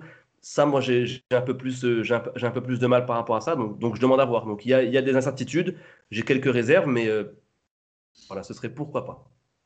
je pense qu'on a été complet sur le double pivot. Avant de passer au débat, un dernier petit thème, on va essayer de faire court pour, gagner, pour avoir un peu de temps pour parler de, de déclarations d'après-match de, de Kylian Mbappé. Je vais te lancer dessus, Samy. Je ferai réagir évidemment Nico et, Yacine dessus. Sur le bon retour et le bon match euh, vendredi aussi soir de, de, Levin Kurzava, euh, qui euh, semble avoir la préférence de Mauricio Pochettino, hein, parce que depuis qu'il est revenu de blessure, l'arrière gauche français contre Brest, où il était rentré 26 minutes, depuis, il a enchaîné trois titularisations sur les trois derniers matchs contre Marseille, Angers et Montpellier. Et Samy, tu voulais revenir sur son match parce que tu l'as trouvé bon et euh, il a bien participé dans cette euh, prestation collective intéressante du PSG. Oui, oui, franchement, j'étais, euh, c'est un, joueur que j'ai toujours, toujours apprécié. Je lui, trouve des qualités, je lui, je lui trouve un potentiel assez, assez, assez important, assez bon. Et il a été pour moi gâché un peu quand même euh, durant ces dernières années au Paris Saint-Germain. Il a eu des blessures. Euh, il était revenu à un moment donné. Il avait même été rappelé en équipe de France. Après, il était retombé encore. Là, ces derniers mois, avec euh, l'épisode marseillais, ça avait encore plus plombé son, aventure, son aventure parisienne. Tourelle avait clairement décidé de, de privilégier Baker sur les, sur, les, sur les derniers matchs. Euh, là, je ne sais pas, est-ce que c'est euh, l'arrivée d'un nouveau coach, euh, un, discours qui a changé, mais je, trouve, parce qu'on est souvent dur avec lui, hein. il suffit de regarder sur les réseaux sociaux, il se fait souvent, il se fait souvent prendre à partie, si ce n'est même insulté ou autre, et parfois injustement, je trouve, hein. c'est un petit peu parfois le, le, comment dire, le, bouc émissaire euh, quand, ça va mal pour le Paris Saint-Germain, surtout défensivement. Là, je le trouve, oui, je l'ai trouvé, je l'ai trouvé plutôt bon. Hein, j'ai pas, pas peur de le dire. Contre Angers, euh, c'était lui qui avait, euh, qui avait débloqué la Dis les mots, Samy, n'aie pas peur. Non, il avait été plutôt bon. Non, mais c'est vrai. Je sais qu'on voilà contre Angers, il avait été. C'est lui qui avait débloqué la situation. on, connaît son, son, talent offensif. Hein, il a souvent marqué des buts et, et plutôt joli d'ailleurs. Il a encore d'ailleurs failli récidiver contre Montpellier avec ce, ce retourné. Ouais. Se retourner. Euh, c'était beau, hein, s'il ah, avait marqué, ça aurait été. Euh, et il se la monte avec le pied gauche. ouais, non, mais. Mais il a, il, a, il a, des qualités, le garçon, attention. Hein, et, et, je trouve, alors, est-ce que justement avec, euh, avec Pochettino, il va adhérer Il est encore jeune, il a quoi 27, 28 ans? Je pense qu'il peut, il peut rentrer, là, il rentre dans, le, comment dire, dans, dans, sa plénitude au niveau de la carrière, 28, 32, 33 ans. je, je, pense qu'il y a moyen de faire quelque chose avec lui. J'aime beaucoup Baker, j'ai entendu en, en off post-émission que, que, Nicolas aimait beaucoup Baker. Moi, je suis, je suis un fan, je suis un fan de l'Ajax. J'aime beaucoup l'Ajax, l'école, l'école amsterdamoise. Donc, je suis entièrement d'accord avec toi. Mais je pense qu'aujourd'hui, au niveau de l'expérience, euh, et, ça, peut être, ça peut être, je dirais pas que c'est une nouvelle recrue pour le Paris Saint-Germain, mais si tu repars avec un, un Kurzawa régénéré qui accepte, comment dire, qui adhère à tes idées, ça peut être intéressant sur, sur le côté gauche. Ça offre, je trouve, ça offre de nouvelles possibilités offensives au Paris Saint-Germain si euh, tu as le, le, le Kurzawa euh, qu'on connaît, euh, qu'on peut avoir à 100% et à, un très bon niveau. Donc, donc moi, je pense que c'est une nouvelle arme peut-être qu'on pourrait développer sur le, sur le côté gauche. Il a 28 ans, il est jeune. De... Ouais, il, est jeune il est jeune encore. Ouais, il est jeune. Il arrive quand même, euh, ouais. Non, il est jeune, il est jeune. Arrêtez avec ça. 28 ans, aujourd'hui, tu, tu, es jeune dans le football. Zidane, il est parti à 26 ans à la Juventus. Il est arrivé à 30 ans au Real Madrid. Attention, euh, c'est jeune. 28 ans, c'est jeune encore. On parle pas du même joueur quand même. Hein. Oui, mais je parle, c'était, c'était parce que, parce que ça parle à tout le monde, Zidane, c'est pour ça. Moi, je vais faire réagir Nico quand même, parce que voilà, tout le monde le sait, euh, Michel Baker était son chouchou. Il avait beaucoup joué avec Thomas Tourel, c'est vrai. En plus, non, mais pour être sérieux deux secondes, il était privilégié par Thomas Tourel parce qu'il avait, il apportait plus de, rigueur défensive, on va dire, plus qu'un apport offensif. Là, Pochettino a l'air de préférer Kurzawa parce qu'il il intègre le 11 et il, ne lâche plus sa place. Qu'est-ce que tu as pensé du match de Kurzawa? Est-ce que tu es déçu, toi, en tant que président du fan club de Michel Baker alors déjà, en tant qu'ancien, euh, dans une autre vie journalistique, on s'occupait du site officiel de Zidane. Donc déjà, je m'excuse d'entendre dans un débat Kurzawa le mot Zidane. Je m'excuse auprès de la famille Zidane et de tous ses fans. Je suis complètement euh, étranger à cette, à cette initiative. Après, Kurzawa. Alors, Kurzawa, je suis d'accord sur ce que dit Samy, sur, sur son potentiel, mais le problème, c'est que c'est un potentiel qu'on n'a quasiment jamais vu depuis le début de sa carrière. C'est un joueur qui est je pense, déjà très mauvais défensivement. Ça, vous m'enlèverez pas de cette idée qu'il a des lacunes. Et alors, à 28 ans, on voit que les lacunes elles sont toujours là, justement. Donc, euh, défensivement, il t'apportera jamais une garantie. Après, offensivement, c'est vrai qu'il a, une, il a une vraie qualité. Euh, il a joué plus haut dans, quand il était jeune, donc on le sent. Hein. il, a, il a une bonne patte gauche, il a des gestes hallucinants. J'oublierai pas son. C'était un triplé en Ligue des Champions ou un quadruplé, je me souviens plus. Un triplé, ça suffit. Donc euh, voilà, il, a des coups d'éclat offensifs, il les a toujours eu, il les aura toujours. Et euh, c'est vrai qu'à Angers, il t'enlève une sacrée épine du pied, mais euh, c'est pas un joueur aujourd'hui sur lequel tu peux, te dire bon bah voilà, Pochettino arrive, il va enfin lui faire comprendre ce qu'on attend d'un joueur de ce niveau-là, et ça y est, c'est parti, on va, on va voir Kurzawa sur, la, sur la durée. Moi, j'y crois pas du tout. C'est une solution aujourd'hui qui semble effectivement plus intéressante que celle, et ça me coûte de le dire, de Baker parce qu'il y a plus d'expérience, parce que c'est un joueur aussi qui est plus complet malgré tout. Mais il euh, ne faudra pas oublier que c'est un numéro 2 au PSG, qu'aujourd'hui, euh, il est, à, euh, il est à, des années-lumière d'un Bernat, et que si on va loin en Ligue des Champions avec un Kurzawa titulaire, il faudra non seulement dire merci à, à, Pochettino, mais même envisager une statue pour le coach, parce que aujourd'hui, quelle équipe en Europe peut imaginer aller loin avec un, un Kurzawa dans son, dans son couloir? Donc un peu plus de réserve que, que Samy, mais ça, ça, me fait plaisir de voir cet enthousiasme, mais un petit peu plus réservé. Et puis, et puis, et puis, quand même, je, dis aux autres que voilà, euh, Baker n'est pas enterré, à tous les gens qui sont en train de se rallier à notre, à notre cause sur, sur Twitter notamment. Donc euh, on va continuer à se battre pour, pour que Baker existe et euh, le hashtag prend de plus en plus, donc vous inquiétez pas, on est toujours là en tout cas, il est toujours numéro 2 en attendant le retour du titulaire, hein, comme Juan Bernat, qui a posté des photos et vidéos sur Instagram où il poursuit sa reprise euh, voilà, physique avec, euh, avec le groupe. Mais en tout cas, il commence à, voilà, faire des séances euh, de, de, de, muscu, etc., de cardio, de training. Donc, il a l'air de plutôt bien revenir. Le latéral espagnol, Yacine, je vais te demander de trancher, mais malheureusement, je pense que l'arbitre, il est un peu influencé, un peu corrompu. Donc, je je pense pas que Samy aura gain de cause avec, Samy, avec Yacine. Alors, on va lui demander Yacine, sur Kurzawa pas corrompu, je te permets pas. donc, euh, je connais déjà ton avis de base, donc je ne suis pas voilà, que ce soit du côté de Samy, malheureusement. Le problème, c'est que moi, j'ai l'image du mec négatif, qu'aujourd'hui, je pense avoir été plutôt positif pendant ce podcast, et que Samy, il vient me provoquer comme ça à la dernière C'est pour ça que c'est pour ça que j'ai ramené Samy aujourd'hui. voilà. Non, Kurzawa, mon, idée à moi, c'est que il a masqué beaucoup de choses par ses buts euh, tout au long de sa carrière et, il a trop de lacunes. En fait, pour, en fait, en Ligue 1, avec ce PSG-là, oui, tu peux le faire jouer, il n'y a pas de problème. C'est enfin, pas lui qui va te plomber euh, ta saison. Euh, quand Paris domine en plus comme ça, effectivement, il est bien. La preuve, c'est que quand il se retrouve devant la surface à faire se retourner, effectivement, il n'y a que lui qui peut être là. Parce que parce qu'il aime ce côté offensif, il y va. c'est pas cohérent en fait d'être là à ce moment-là mais il y est parce que lui, il est attiré comme ça par, par tout ça. Euh, maintenant, il y, a, y, a, des lacunes défensives euh, à très haut niveau qui sont qui, qui sont, sont, pas possibles. Euh, il y a même des erreurs, tu vois. Des fois, je le trouve. Alors, dans son attitude, il y a quelque chose qui a changé, c'est que il monte de l'envie. Alors effectivement, il y a peut-être l'histoire du coach et tout, mais c'est une envie qui est pas maîtrisée. il fait des fautes de, de, de U11 il arrive derrière le, milieu qui reçoit le ballon de dos, il y va avec les mains, il pousse tout le monde. Enfin, tu vois, c'est, bien parce que ça montre que le mec il a de l'envie, mais c'est pas possible à ce niveau de faire des, trucs comme ça.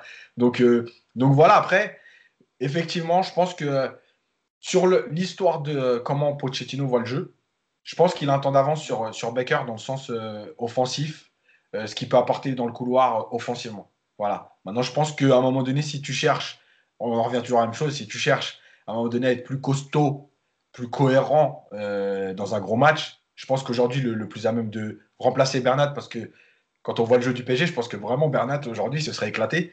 Euh, euh, c'est Diallo. Voilà. Moi, je pense qu'en fait, est-ce que le vrai débat du podcast n'était pas sur Kurzawa? Je ne sais même pas si on va le faire, le débat sur Mbappé. euh, J'espère qu'il déchaînera autant les patients. Justement, en passant à la dernière partie du podcast avant de, de conclure, sur les déclarations d'après-match du Kylian Mbappé qui ont été évidemment reprises et relayées partout on le sait, le, gros dossier à gérer pour la direction parisienne, c'est les prolongations de contrat de Neymar et Mbappé qui prennent fin juin 2022. Et justement, à la fin de la rencontre du PSG Montpellier de vendredi soir, Kylian Mbappé a répondu sur Téléfoot aux interrogations sur son avenir. Et le champion du monde français a confirmé être encore en pleine réflexion. Je vous donne la déclaration de Kylian Mbappé et on réagit dessus après. Et donc, je cite Kylian Mbappé euh, On discute avec le club. Je suis en réflexion aussi. Si je signe, si je signe, c'est pour m'investir sur le long terme au Paris Saint-Germain je suis très heureux ici. Les supporters le club m'ont toujours aidé. Rien que pour ça, je serai toujours reconnaissant. Je veux réfléchir sur ce que je veux faire dans les prochaines années, où je veux être. C'est comme ça que ma réflexion se tourne. Mais c'est certain qu'il va falloir bientôt faire un choix. Et quand il a été relancé pour savoir s'il s'était fixé une deadline, Kylian Mbappé a répondu en souriant Si j'avais la réponse, je l'aurais dit aujourd'hui, mais ce n'est pas une volonté de gagner du temps ou pas. C'est vraiment une réflexion. Je n'ai pas envie de signer un contrat et de dire un an après que je veux partir parce que je ne voulais pas signer le contrat. Si je signe, c'est pour rester. C'est pour cela que ça demande une réflexion. Donc des déclarations quand même intéressantes. Il n'a pas fait la langue, dans la langue de bois pour, répondre. Évidemment, il a le joueur en pleine réflexion. Donc ces déclarations qui amènent à ma question que je vais vous poser. Nico, je vais me tourner vers toi au, début. Et vous, si vous étiez Leonardo, prolongeriez-vous Mbappé à tout prix, coûte que coûte? Est-ce que la progression du PSG, ce but ultime de gagner avec des champions, passe par avoir euh, Kylian Mbappé dans ses rangs? Nico je te laisse me répondre à cette question. Non, je dirais non. Je dirais non parce que coûte que coûte, je ne pense pas qu'aujourd'hui le, joueur euh, impératif au projet du PSG s'appelle Mbappé. Si, si tu me demandes si on peut le garder, est-ce que ce serait une bonne chose? Oui, évidemment. Maintenant, est-ce que c'est le joueur sur lequel tu dois tout miser?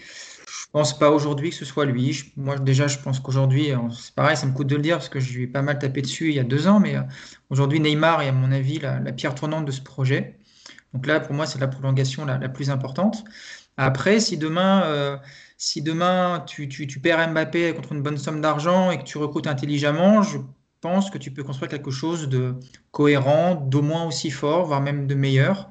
Et donc, euh, donc je te dirais non. Après, en plus, des, moi, ces déclarations, elles me gênent un peu parce qu'elles sont même limite trop honnêtes, j'ai l'impression. Je trouve que ce côté, je réfléchis pour savoir ce que je veux faire, moi, ça me gêne un petit peu. J'aurais préféré qu'ils disent, voilà, on discute. Pour l'instant, il n'y a, pas eu de, il a pas de décision, on discute. Voilà. Mais le fait de dire qu'ils réfléchissent, ça veut dire que aujourd'hui, quand ils regardent le PSG, puis bon, on va pas se mentir, quand ils regardent le, Real, voire Liverpool, parce qu'il n'y a qu'aujourd'hui que ces trois clubs-là, à mon avis, qui peuvent l'accueillir, enfin deux qui peuvent l'accueillir en plus du PSG, et eh ben, ça veut dire qu'en fait, il n'est pas convaincu qu'aujourd'hui, ce qu'il a sportivement au PSG, ce soit le meilleur cadre par rapport à aller, par exemple, au Real. Quand tu vois dans quel état le Real actuellement, quand tu vois l'état de l'effectif, l'état du vestiaire, l'état des finances, l'état du, du, staff, puisqu'on sait que Zidane va sûrement pas rester longtemps, bah moi, ça me dérange que Mbappé t'explique que bah, peut-être que dans la balance, le Real aujourd'hui, c'est mieux que le PSG. Quoi. Je, voilà, c'est un peu trop honnête. C'est, il a le droit de le penser, il n'y a aucun problème par rapport à ça. Encore une fois, ce qu'il dit, c'est c'est bien, il parle bien de façon Mbappé. Puis comme, euh, comme il dit jamais rien par hasard, j'imagine que c'est une sortie qui avait été euh, très très bien préparée à l'avance. Mais, euh, mais voilà, je ne ressens pas dans ses, dans ses propos une volonté farouche de dire voilà, moi ce que je veux c'est que le PSG soit le meilleur club d'Europe. Ce qu'il propose aujourd'hui, il n'y a rien de mieux en termes de projet. En plus, financièrement, je ne trouverais pas mieux ailleurs. Donc, euh, donc voilà, donc si Mbappé a des doutes, j'ai envie de dire bah, qu'il aille dissiper ses doutes ailleurs. Et puis, euh, vends-le cet été, prends ce qu'il faut prendre, et puis tu reconstruis à côté. Et moi, je l'ai déjà dit, si demain tu, récupères un bon milieu, plus un avançant de style à Hollande, je ne suis pas sûr que tu sois perdant dans le départ d'un Mbappé, par exemple. Samy, je te pose la même question que j'ai posée à Nico par rapport à, évidemment, tu réagis sur ces déclarations. Et toi, si tu étais, si vous étiez, euh, enfin, si tu étais Leonardo et Nasser Al-Khelaifi euh, tous les deux, est-ce que tu prolongerais Kylian Mbappé au-delà de 2022 bah, Économiquement parlant, oui. Oui, moi je le prolongerai d'un point, de vue, point de vue financier. Après, sportivement, bien sûr que oui, ce sera toujours une valeur ajoutée. Mais bon, je, pense que dans ce que disait aussi Nico, je pense que les, deux partagent leur tort. Je pense que, je les deux nous mentent. Euh, aujourd'hui. Euh, moi, personnellement, par contre, je conçois que, que Mbappé veuille, euh, veuille, veuille partir. Et. Le Real Madrid, tu l'as dit, même si à l'instant T, c'est pas forcément la folie, dans l'esprit des footballeurs, qu'on le veuille ou non, ça reste le meilleur club de l'histoire du football, de par son palmarès, l'image qui, qui en ressort. C'est immense, c'est un rêve pour beaucoup de footballeurs. Donc moi, ça me choque pas que dans, dans son esprit, il se projette euh, au Real Madrid. Faut pas, moi, je, ça me, ça me semble pas. Euh, enfin, c'est juste, c'est pas qu'il se projette au Real, c'est qu'il se projette au Real aujourd'hui. Oui, euh, oui, voilà. c'est ça. Moi, après... Je te dise, euh, dans 3-4 ans, euh, bah, quand j'aurai terminé vraiment ce que j'ai fait à Paris, j'aimerais aller au Real pour connaître un nouveau chapitre, oui. Mais aujourd'hui, qui te dit, je réfléchis parce que peut-être qu'aller au Real, ça m'intéresse plus que Paris aujourd'hui, c'est là où ça me dérange. Peut-être peut qu'il se dit, j'aimerais bien justement parce qu'il y a aussi tout ce qui se, tout ce qui se, qui se trame aussi en, Espagne et, et, dans le football. On entend, lui, peut-être qu'il se voit comme le sauveur du Real, comme le, début d'une nouvelle, d'une nouvelle aventure aussi. Je peux, je peux comprendre que ça l'excite et qu'il se dise, voilà, je repars sur un truc euh, énorme et, ça, pourrait m'apporter de grandes choses. Mais, mais euh, voilà, moi je pense, moi, je pense que, Paris aurait tort euh, de vendre Mbappé cet été parce que avec voilà on sait tout ce qui s'est passé avec le Covid même si tu le vends 150 millions enfin tu tu perds. Je pense, je pense que tu seras perdant. Je pense que c'est un joueur euh, qui a le potentiel sur une année normale avec euh, le retour des supporters. Et voilà, euh, si on oublie, si, on, enfin, si on laisse tout ce qui nous arrivé ces derniers temps, je pense que c'est un joueur que tu peux vendre dans les 250, peut-être même voire, voire 300 dans, dans, dans, un an, un an et demi. C'est quand même une masse financière. Moi je, moi, je pense que ce serait un, un, gâchis financier pour le PSG de le vendre moins cher que, que, que, ce que tu l'as acheté, surtout vu, vu, vu, son potentiel. Donc, et, donc voilà, je pense que, que, les deux, que les deux, les deux pourraient trouver euh, un terrain d'entente. Bien sûr que oui, Mbappé, il va pas te dire, oui, bah moi, euh, franchement, euh, je, je. S'il prolonge, il va pas te dire, je prolonge juste pour un an pour partir l'année prochaine. Même si je suis convaincu que c'est ça. S'il prolonge, c'est pour partir l'année prochaine. Donc, c'est aussi un discours de façade pour faire plaisir aux supporters, pour faire plaisir à tout le monde. Oui, si je prolonge, c'est parce que j'aime Paris, que je veux m'investir dans, le projet du club.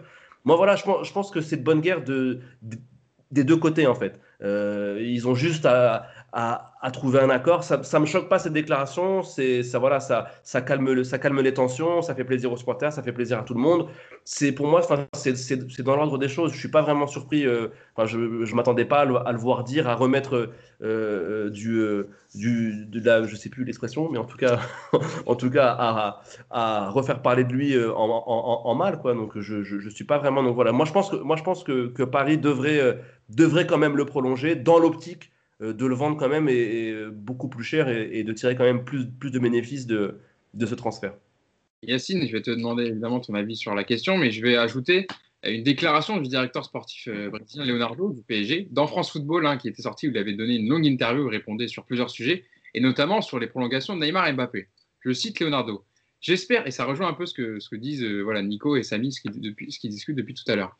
J'espère qu'ils sont convaincus que le PSG est un bon endroit actuellement pour un joueur de foot de très haut niveau et ambitieux.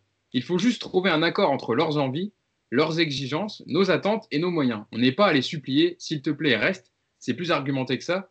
Resteront ceux qui veulent vraiment rester. On échange régulièrement et j'ai de bonnes sensations sur ces deux dossiers-là. Yacine, c'est vrai que, en plus, Leonardo, par cette interview, rappelle que le club est là et les joueurs sont là, que l'institution prime. Et c'est aussi important dans, dans ces dossiers-là, des dossiers aussi importants.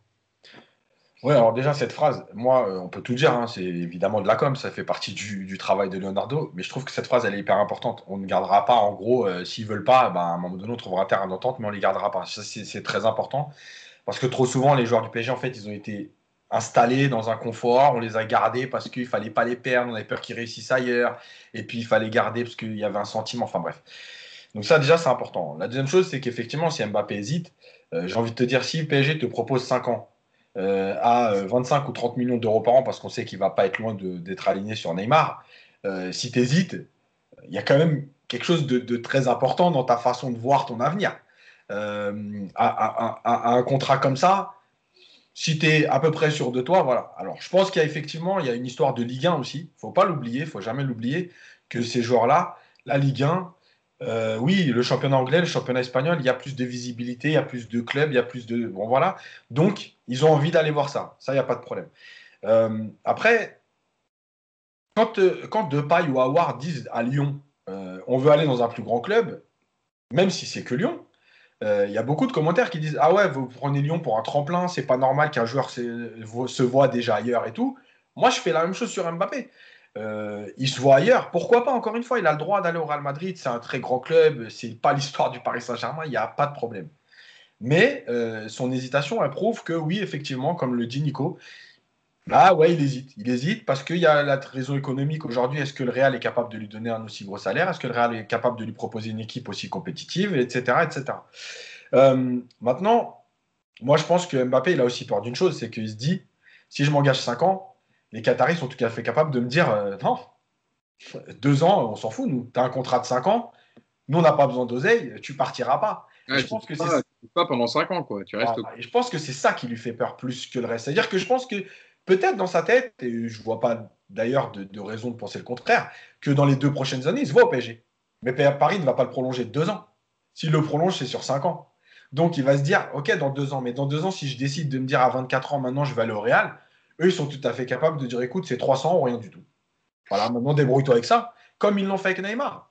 Euh, Neymar, euh, l'été dernier, il voulait partir. Enfin, il y a un an et demi maintenant. Euh, Leonardo, il a dit ok, s'il y a un club qui propose ce qu'on veut, il partira. Et ben Neymar, il est resté. Donc je pense que c'est plus ça qui fait peur à Mbappé, de se dire je vais être bloqué pour les cinq prochaines années en fait. Mm. voilà, après moi je pense qu'il y a aussi, le dernier point, c'est la politique sportive. Est-ce que ça vaut le coup de donner 30 euh, millions d'euros à Mbappé? Je rappelle quand même que Lewandowski euh, ne touche pas 30 millions d'euros. Enfin voilà, il va rentrer dans la case des, quatre salaires les plus élevés euh, au monde. Donc, est-ce que ça vaut le coup de donner à Mbappé 30 millions et de dire, bah ouais, on va être limité sur d'autres transferts? Voilà, moi je suis comme Nico, c'est-à-dire qu'à un moment donné, je pense que, je l'ai dit dès le début, mais est-ce qu'il n'y en a pas un, de trop entre Neymar et Mbappé? Il y a un choix à faire. Est-ce qu'il vaut mieux pas en avoir un seul et construire quelque chose de, cohérent en politique sportive autour? Voilà, c'est toujours la même question. Après, on connaît le côté euh, bling du PSG de son histoire. Je rappelle que l'histoire du PSG, n'a pas démarré en 2010. Euh, ça a toujours été comme ça. Euh, et donc, bah oui, l'image, aujourd'hui, c'est important, etc. Il y a un choix à faire. Moi, je ne suis pas persuadé de me dire, je mets le paquet sur Mbappé, il faut absolument le garder. Voilà. Nico. Il y, a, il y a un autre il y a un autre critère qui va forcément rentrer en compte dans l'esprit des, des Qataris, c'est le dossier Messi. Parce que, parce que je suis persuadé que la perspective euh, d'arriver à la Coupe du Monde 2022 avec euh, dans les rangs du PSG et Neymar et Messi, ça doit complètement les, affoler là-bas. Ils doivent être complètement dingues. Et euh, tu peux pas, à mon avis, non plus écarter cette, cette donnée du cas Mbappé, parce que tu pourras pas avoir les trois, c'est évident. Donc s'il y a un choix à faire, est-ce qu'il ne serait pas capable justement, même si ça paraît pour plein de gens complètement aberrant, de sacrifier un Mbappé pour aller chercher un, pour aller chercher un, Messi? Moi, je suis, ça fait à mon avis aussi partie de la, réflexion. Et c'est peut-être aussi pour ça qu'Mbappé ne sera peut-être pas forcément euh, retenu coûte que coûte, parce que derrière, ils se disent, OK, bah, Mbappé, tu veux partir, il n'y a pas de problème. Bah, regardez, nous, à la place, on va faire venir Messi. Et pour le coup, je dirais pas que ça passerait crème, mais euh, auprès des supporters, tu as Messi qui débarque pour jouer avec le maillot du PSG. Ça a de la gueule quand même. Hein. Samy. Oui, non, juste parce que, enfin, euh, voilà, on, critique l'attitude de Mbappé, mais justement, les, rumeurs, euh, les rumeurs de Messi aussi, c'est pas forcément un, bon message envoyé aux joueurs. Faut, faut, bien aussi critiquer des deux côtés, parce que, voilà, parce que je pense que lui aussi il l'entend. On peut le critiquer lui, mais, ça aussi, on peut aussi comprendre son ressenti. Euh, c'est pas forcément euh, euh, un message d'amour et, d'affection quand, il entend que, Paris aussi serait bien volontiers de prendre Messi et de laisser partir Mbappé. Il y a ça aussi. C'est pour ça en fait, faut pas. C'est pas que voilà, Mbappé veut partir, il respecte pas le club ou autre. Il y a aussi, je pense que Enfin, c'est, il y a, des coupables des deux côtés. Et c'est, c'est ça aussi que, je voulais pointer. Les rumeurs Messi, le fait que Paris aussi soit très intéressé par Messi, c'est pas non plus, euh, je pense pas que ce soit très bien perçu du côté, euh, du, côté du clan Mbappé. Et, enfin, moi, je trouve, ça, je trouve ça plutôt normal. Quoi. On va pas tarder à conclure le podcast. Juste, je voulais revenir aussi, Yacine, on a souvent parlé de, de Kylian Mbappé. Et tu me disais, moi, à l'heure actuelle, je préférerais avoir euh, Hollande dans mon équipe, Erling Brandt Hollande, que Kylian Mbappé, en tout cas dans, dans le peut-être dans ce qu'il apporte dans le jeu, etc. Est-ce que toi, par exemple, si on te disait Kylian Mbappé part euh, cet été et que tu arrives à recruter euh, Haaland, est-ce que tu acceptes, est-ce que tu dirais oui, toi? Mais oui, toujours en fonction de la somme qu'on va te proposer. Si on te dit euh, Mbappé part pour 50 millions, je vais te dire. Un peu plus le même Et prix. voilà. Haaland, maintenant, il vaut 150 millions. Enfin, avec les- évidemment les chiffres démesurés du mercato, euh, il vaut ce prix-là, 100, entre 100 et 150 millions d'euros. Oui, mais encore une fois, pas par rapport à Mbappé, euh, le joueur, etc. Moi, par rapport à. euh, j'ai une idée, alors je suis peut-être têtu là-dessus, mais moi, j'ai une idée sur le joueur français en France à un moment donné, euh, qui, pour passer un cap, et on le voit régulièrement, a besoin d'aller à l'étranger. Alors, il y a beaucoup de gens qui me reprennent sur Twitter en disant Ah, vous voulez tous voir les joueurs partir. Moi, je ne veux pas voir les joueurs partir, évidemment, que je préfère avoir une Ligue 1 euh, où il y a Mbappé, Neymar, euh, Messi et tout ce que tu veux. Je, suis- un amoureux du football, donc je ne vais, je vais pas te dire le contraire. Sauf que malheureusement, euh, on le voit régulièrement par rapport à la faiblesse de la Ligue 1, par rapport à l'atmosphère, mais par rapport à plein d'autres choses. les joueurs français, quand ils vont à l'étranger, c'est le moment où ils passent un cap parce qu'on leur apprend d'autres choses, parce que le championnat est plus dur, parce que voilà, il y a des institutions plus fortes, etc. Euh, quand je dis ça, c'est que moi, je vois Mbappé passer un cap quand il ira à l'étranger. Alors s'il le fait ici, tant mieux pour lui, et, tant mieux pour le PSG. Moi, j'ai toujours des limites avec ça parce que je ne vois pas. Euh, et quand je disais Haaland, euh, oui, aujourd'hui, je prends Haaland parce euh, parce qu'il a un état d'esprit, etc. Encore une fois, je ne compare pas les deux. C'est pas les deux mêmes joueurs, même si on veut les comparer parce qu'ils sont jeunes tous les deux, que c'est plutôt débuteurs, euh, qui sont plutôt puissants. C'est pas les mêmes joueurs. Euh, je me dis, est-ce que si je prends Haaland aujourd'hui dans la construction du PSG, est-ce que je perds quelque chose? Moi, je ne pense pas. Voilà, c'est tout. Euh, et comme l'a dit Samy, moi, je ne critique pas Mbappé dans son choix parce qu'encore une fois, je sais ce que c'est la carrière d'un joueur. J'en ai connu plein, des joueurs qui sont professionnels, qui ont fait des mauvais choix, etc. Je sais que c'est compliqué à gérer. Et je suis d'accord avec lui sur le fait que le PSG est aussi coupable. Il n'y a jamais qu'un seul coupable. Euh, moi, ce que je dis, c'est que je, en fait, je réagis. Si moi, je me mets à la place du PSG par rapport à ses déclarations, comment je réagis? Je ne dis pas que ces déclarations sont mauvaises. Et encore une fois, je l'ai dit, je les comprends tout à fait parce que si tu t'engages pour 5 ans avec un patron qui est capable de te dire je m'en fous, tu restes 5 ans, oui, c'est peut-être compliqué de dire à 25 ans je serai toujours en France, toujours en Ligue 1, il va peut-être me manquer quelque chose, euh, voilà. Donc c'est- là-dessus. Et même moi, je pense que Paris n'est pas forcément perdant s'ils prennent à Londres. Voilà, ça c'est clair et net dans la construction d'une politique sportive. Donc, pour terminer, euh, pour réagir vite fait dessus, Nico, si tu en parlais tout à l'heure de, de Haaland, tu serais du même avis que Yacine? Oui, non, mais euh, Haaland ou un autre d'ailleurs. hein. Oui, c'est vrai qu'aujourd'hui on parle beaucoup de lui parce que. Il y a Haaland, mais ça peut être un- évidemment un autre joueur. Mais c'est vrai que si on parle d'un numéro 9 en ce moment qui cartonne en Europe, euh, dites-moi, du même âge qu'Mbappé à peu près, c'est Haaland. quoi. Oui. Après, c'est quelque chose qu'on a. On n'a pas l'habitude à Paris depuis que les Qataris sont arrivés. C'est qu'effectivement, et c'est Yacine qui le disait bien, on est un club qui ne vend pas. Donc, on a un effectif qui se renouvelle quand il y a des fins de carrière. Et on l'a vu là, quand on a laissé partir Thiago Silva et Cavani, ça a été des débats non plus, à non plus finir. Ça a été un... On avait l'impression que le PSG commettait une erreur monumentale en laissant partir des mecs qui étaient là depuis 6, 7, 8 ans. C'est la vie d'un club, c'est la vie d'une équipe de renouveler. Alors là, on parle de Mbappé, c'est effectivement pas n'importe lequel de tes joueurs, mais euh, si tu fais partir Mbappé et que tu recrutes intelligemment avec un joueur du même calibre ou proche, tu- ça fait ça, ça peut t'apporter d'autres choses. Et puis aussi peut-être, euh, là on parle entre nous dans nos, dans nos salons de savoir ce qu'on aimerait faire, mais euh, il y a aussi euh, Pochettino qui va rentrer en compte. Est-ce qu'aujourd'hui Pochettino, dans sa vision du football, dans ce qu'il veut faire à Paris, est-ce qu'il ne sera pas mieux armé avec un joueur style Haaland plutôt qu'un joueur Mbappé? Ça va aussi rentrer en compte. Est-ce que l'effectif du PSG, c'est dans les bureaux à Doha qui va se faire? Alors, ils vont t'annoncer, bah voilà, on va vous prendre Messi parce que pour nous, le business, c'est génial. Ou est-ce que c'est encore une fois Leonardo et Pochettino qui, ensemble, vont bien cibler? Aujourd'hui, euh, moi, je ne sens pas, encore une fois, Mbappé, il a toujours dit qu'il voyait le PSG comme un tremplin, que le rêve de sa carrière absolue, c'était le Real. Il va avoir fait euh, quatre saisons à Paris. Peut-être que c'est pour lui le moment de, partir, et puis peut-être que ce ne sera pas une si mauvaise chose pour Paris, parce que tu vas derrière euh, partir sur un- un- une approche différente. Donc, euh, moi, j'aime beaucoup, parce que c'est un joueur qui est, comment dire, il est plus, euh, il est plus mûr, je trouve, que Mbappé. Dans sa manière de jouer. C'est un joueur qui n'a aucune fioriture actuellement dans son football. Voilà, il est là pour marquer des buts. Il n'est pas là pour faire des roulettes. Il n'est pas là pour euh, faire des passements de jambes. Il est là pour marquer des buts. Alors, il a du déchet comme tous les joueurs, mais euh, je trouve qu'il est déjà très très mûr par rapport à son âge et par rapport à son rôle. Si demain tu le fais venir, mais je pense que le Bayern a, aussi la même idée. Euh, c'est à mon avis l'avancante du futur, le futur Lewandowski qui est pour moi la référence absolue en termes d'avancante.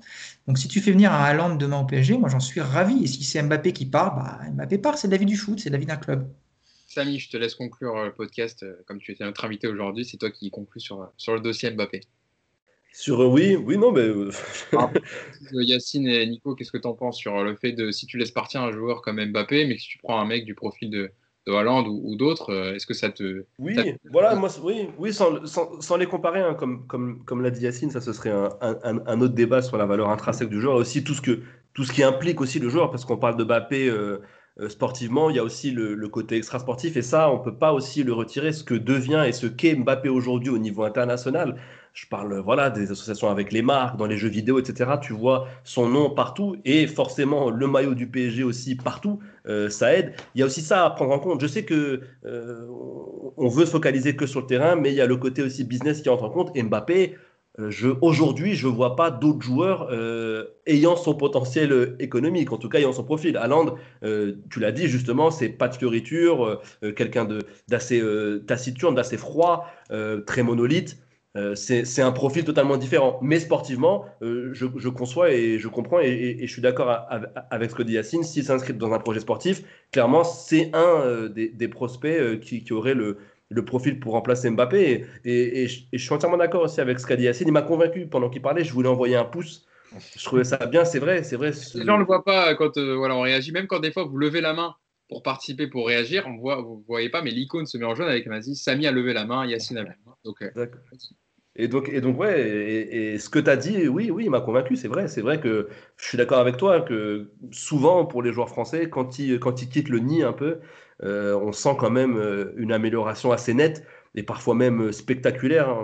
On, va pas, voilà, euh, on va, on va pas citer les Thierry Henry ou autres, mais enfin, il y a des joueurs qui prennent une dimension, ou Karim Benzema, une dimension monstrueuse. Donc, c'est vrai que je, je rejoins aussi un peu cette idée. Ce serait en fait, voilà, je pense que ce serait un, c'est un accord, enfin, comment dire, ce serait un, bienfait pour, pour tout le monde au, final, quoi. Si Mbappé euh, progresse plus en partant et que Paris euh, est aussi euh, est aussi gagnant, voilà, c'est juste, il, faudra trouver un, bon équilibre. C'est là où je disais que est-ce que le vent de cet été ce sera gagnant pour Paris? Est-ce que voilà, est-ce qu'il peut attendre un an de plus? C'est plus là, c'est plus ça. mais dans l'idée du départ, pour moi, je, pense que, que c'est acté, quoi. Après, juste, juste pour qu'il parte l'année prochaine, il faut qu'il prolonge toujours le même problème. Je pense que Paris euh, est pas contre le fait de le vendre dans un an ou deux ans, peut-être, hein, mais euh, pour ça, il faut qu'il prolonge cet été. Quoi. C'est la, seule obligation. Et c'est pour ça que s'il ne prolonge pas, on va devoir le vendre cet été. Mais tu, peux, tu pourrais, tu pourrais euh, obtenir un accord et voilà, stipuler on prolonge cinq ans et, et, pour justement assurer ses, arrières, assurer ses arrières, dans le contrat, glisser une, une clause une clause que les Qataris ne pourraient pas contourner. Comme ça, tout le monde serait content. Enfin, on peut s'imaginer un truc comme ça. T'as pas le droit en France. Ouais, tu, mais peux pas, tu peux pas. Les clauses, tu peux pas te dire euh, signer dire que tu as une libération ou comme euh, comme tu peux pas faire ça. En fait, en France, les clauses sur le montant et la durée, tu peux pas. Une fois que le contrat même, même sous un privé? Ouais, ça, mais ça compte pas en fait. Si les Qataris lui disent non, mais nous on s'en fout de ce qu'on a signé. d'accord, d'accord. un accord un peu euh, à l'amiable. Voilà, si on se fout des règles, évidemment, tout est possible, évidemment. bon, on arrive à la fin. Tu me laisses 30 secondes pour faire un, petit coup de gueule sur le 11 de légende euh, qu'on voit tourner partout là. je voulais bien m'expliquer. Ouais, il y a Neymar qui a fait son 11 de légende là. Ah, j'ai pas vu. Bon, je voulais juste dire un truc pour. pour, Alors, j'en veux pas du tout aux joueurs. Voilà, la, culture foot, euh, c'est la culture foot de chacun. Il a mis dans son 11 il a mis Alex, David Luiz, il a mis. Euh, enfin, bref. Beckham, Buffon. Donc, Beckham, grand joueur parisien de, de ces 12 matchs. je, voulais, juste dire un truc, et c'est au PSG, en fait, que j'en veux, moi. Parce que quand tu fais des trucs comme ça, soit tu dis, c'est pas un 11 de légende, c'est un 11 des joueurs passés par le PSG que les joueurs ont envie de faire. Alors, il y a les affinités, il y a les amitiés, il y a tout ce que tu veux. Euh, soit tu, tu, tu l'appelles autrement, soit tu dis aux joueurs, voilà une liste de joueurs qu'on vous propose, tu donnes deux joueurs ou trois joueurs par poste et tu leur permets de donner une équipe cohérente. Mais en fait, ça met le joueur en galère parce que tu as l'impression qu'il ne connaît pas l'histoire du PSG. Tu as l'impression qu'il ne connaît même pas l'histoire du foot. Euh, il te balance ça comme ça. Enfin, je veux dire, il y a un moment. Encore une fois, moi, je, m'en fous de ça, ça me fait rigoler. Mais euh, quand je vois les débats sur les réseaux sociaux, je trouve que ça donne une mauvaise image et du joueur en fait, à qui on en veut d'avoir mis David Luiz. Mais euh, en fait, c'est son pote, il a mis David Luiz qui est passé par le PSG, parce que David Luiz, il reste un an au PSG. Je veux dire, qu'est-ce qui compte dans l'histoire du PSG Donc, non, mais c'est vraiment pour le club. À un moment donné, l'image du club, c'est aussi ça. Euh, soit tu le fais sérieusement, ou tu lui donnes un autre nom, ou soit tu le fais pas. Mais, mais là, ça, c'est limite ridicule, quoi. C'était bien de terminer sur un petit coup de gueule de Yacine. On n'en avait pas eu aujourd'hui, on avait que des choses positives. C'était trop. Ça commence à Il y a eu un petit peu avec Kurzawa, un petit peu avec Mbappé. Et là, bam, ouais. de légende de, de, de, Neymar que je n'ai pas vu, que j'ai regardé. Donc c'est sur le site officiel du club, hein, Yass. T'as rien raté, ouais, ouais. ouais bon, raté, je pas, resterai pas 15 ans dessus. je veux vous remercier en tout cas d'avoir été avec moi aujourd'hui pour parler de, toute cette actualité. Merci à Nico, merci à Yacine et merci pour la première et la très bonne première de avec nous. Je voulais te remercier, Samy, et j'espère que tu, tu en reviendras en faire avec nous. Plaisir très bien accueilli, c'était vraiment bien. Merci beaucoup. L'accueil a été bon, même si les débats ont été un peu, un peu mais, euh, Non, mais bien, bien. Il y a eu du, il y a eu du respect. Chacun ses idées. Moi, je respecte les idées de tout le monde. Euh, et voilà, quoi. C'est vraiment, franchement, c'est vraiment intéressant. Un petit mot, à, un petit, un petit mot euh, à Mousse, qui évidemment, voilà, n'est pas avec nous aujourd'hui, mais qui se repose.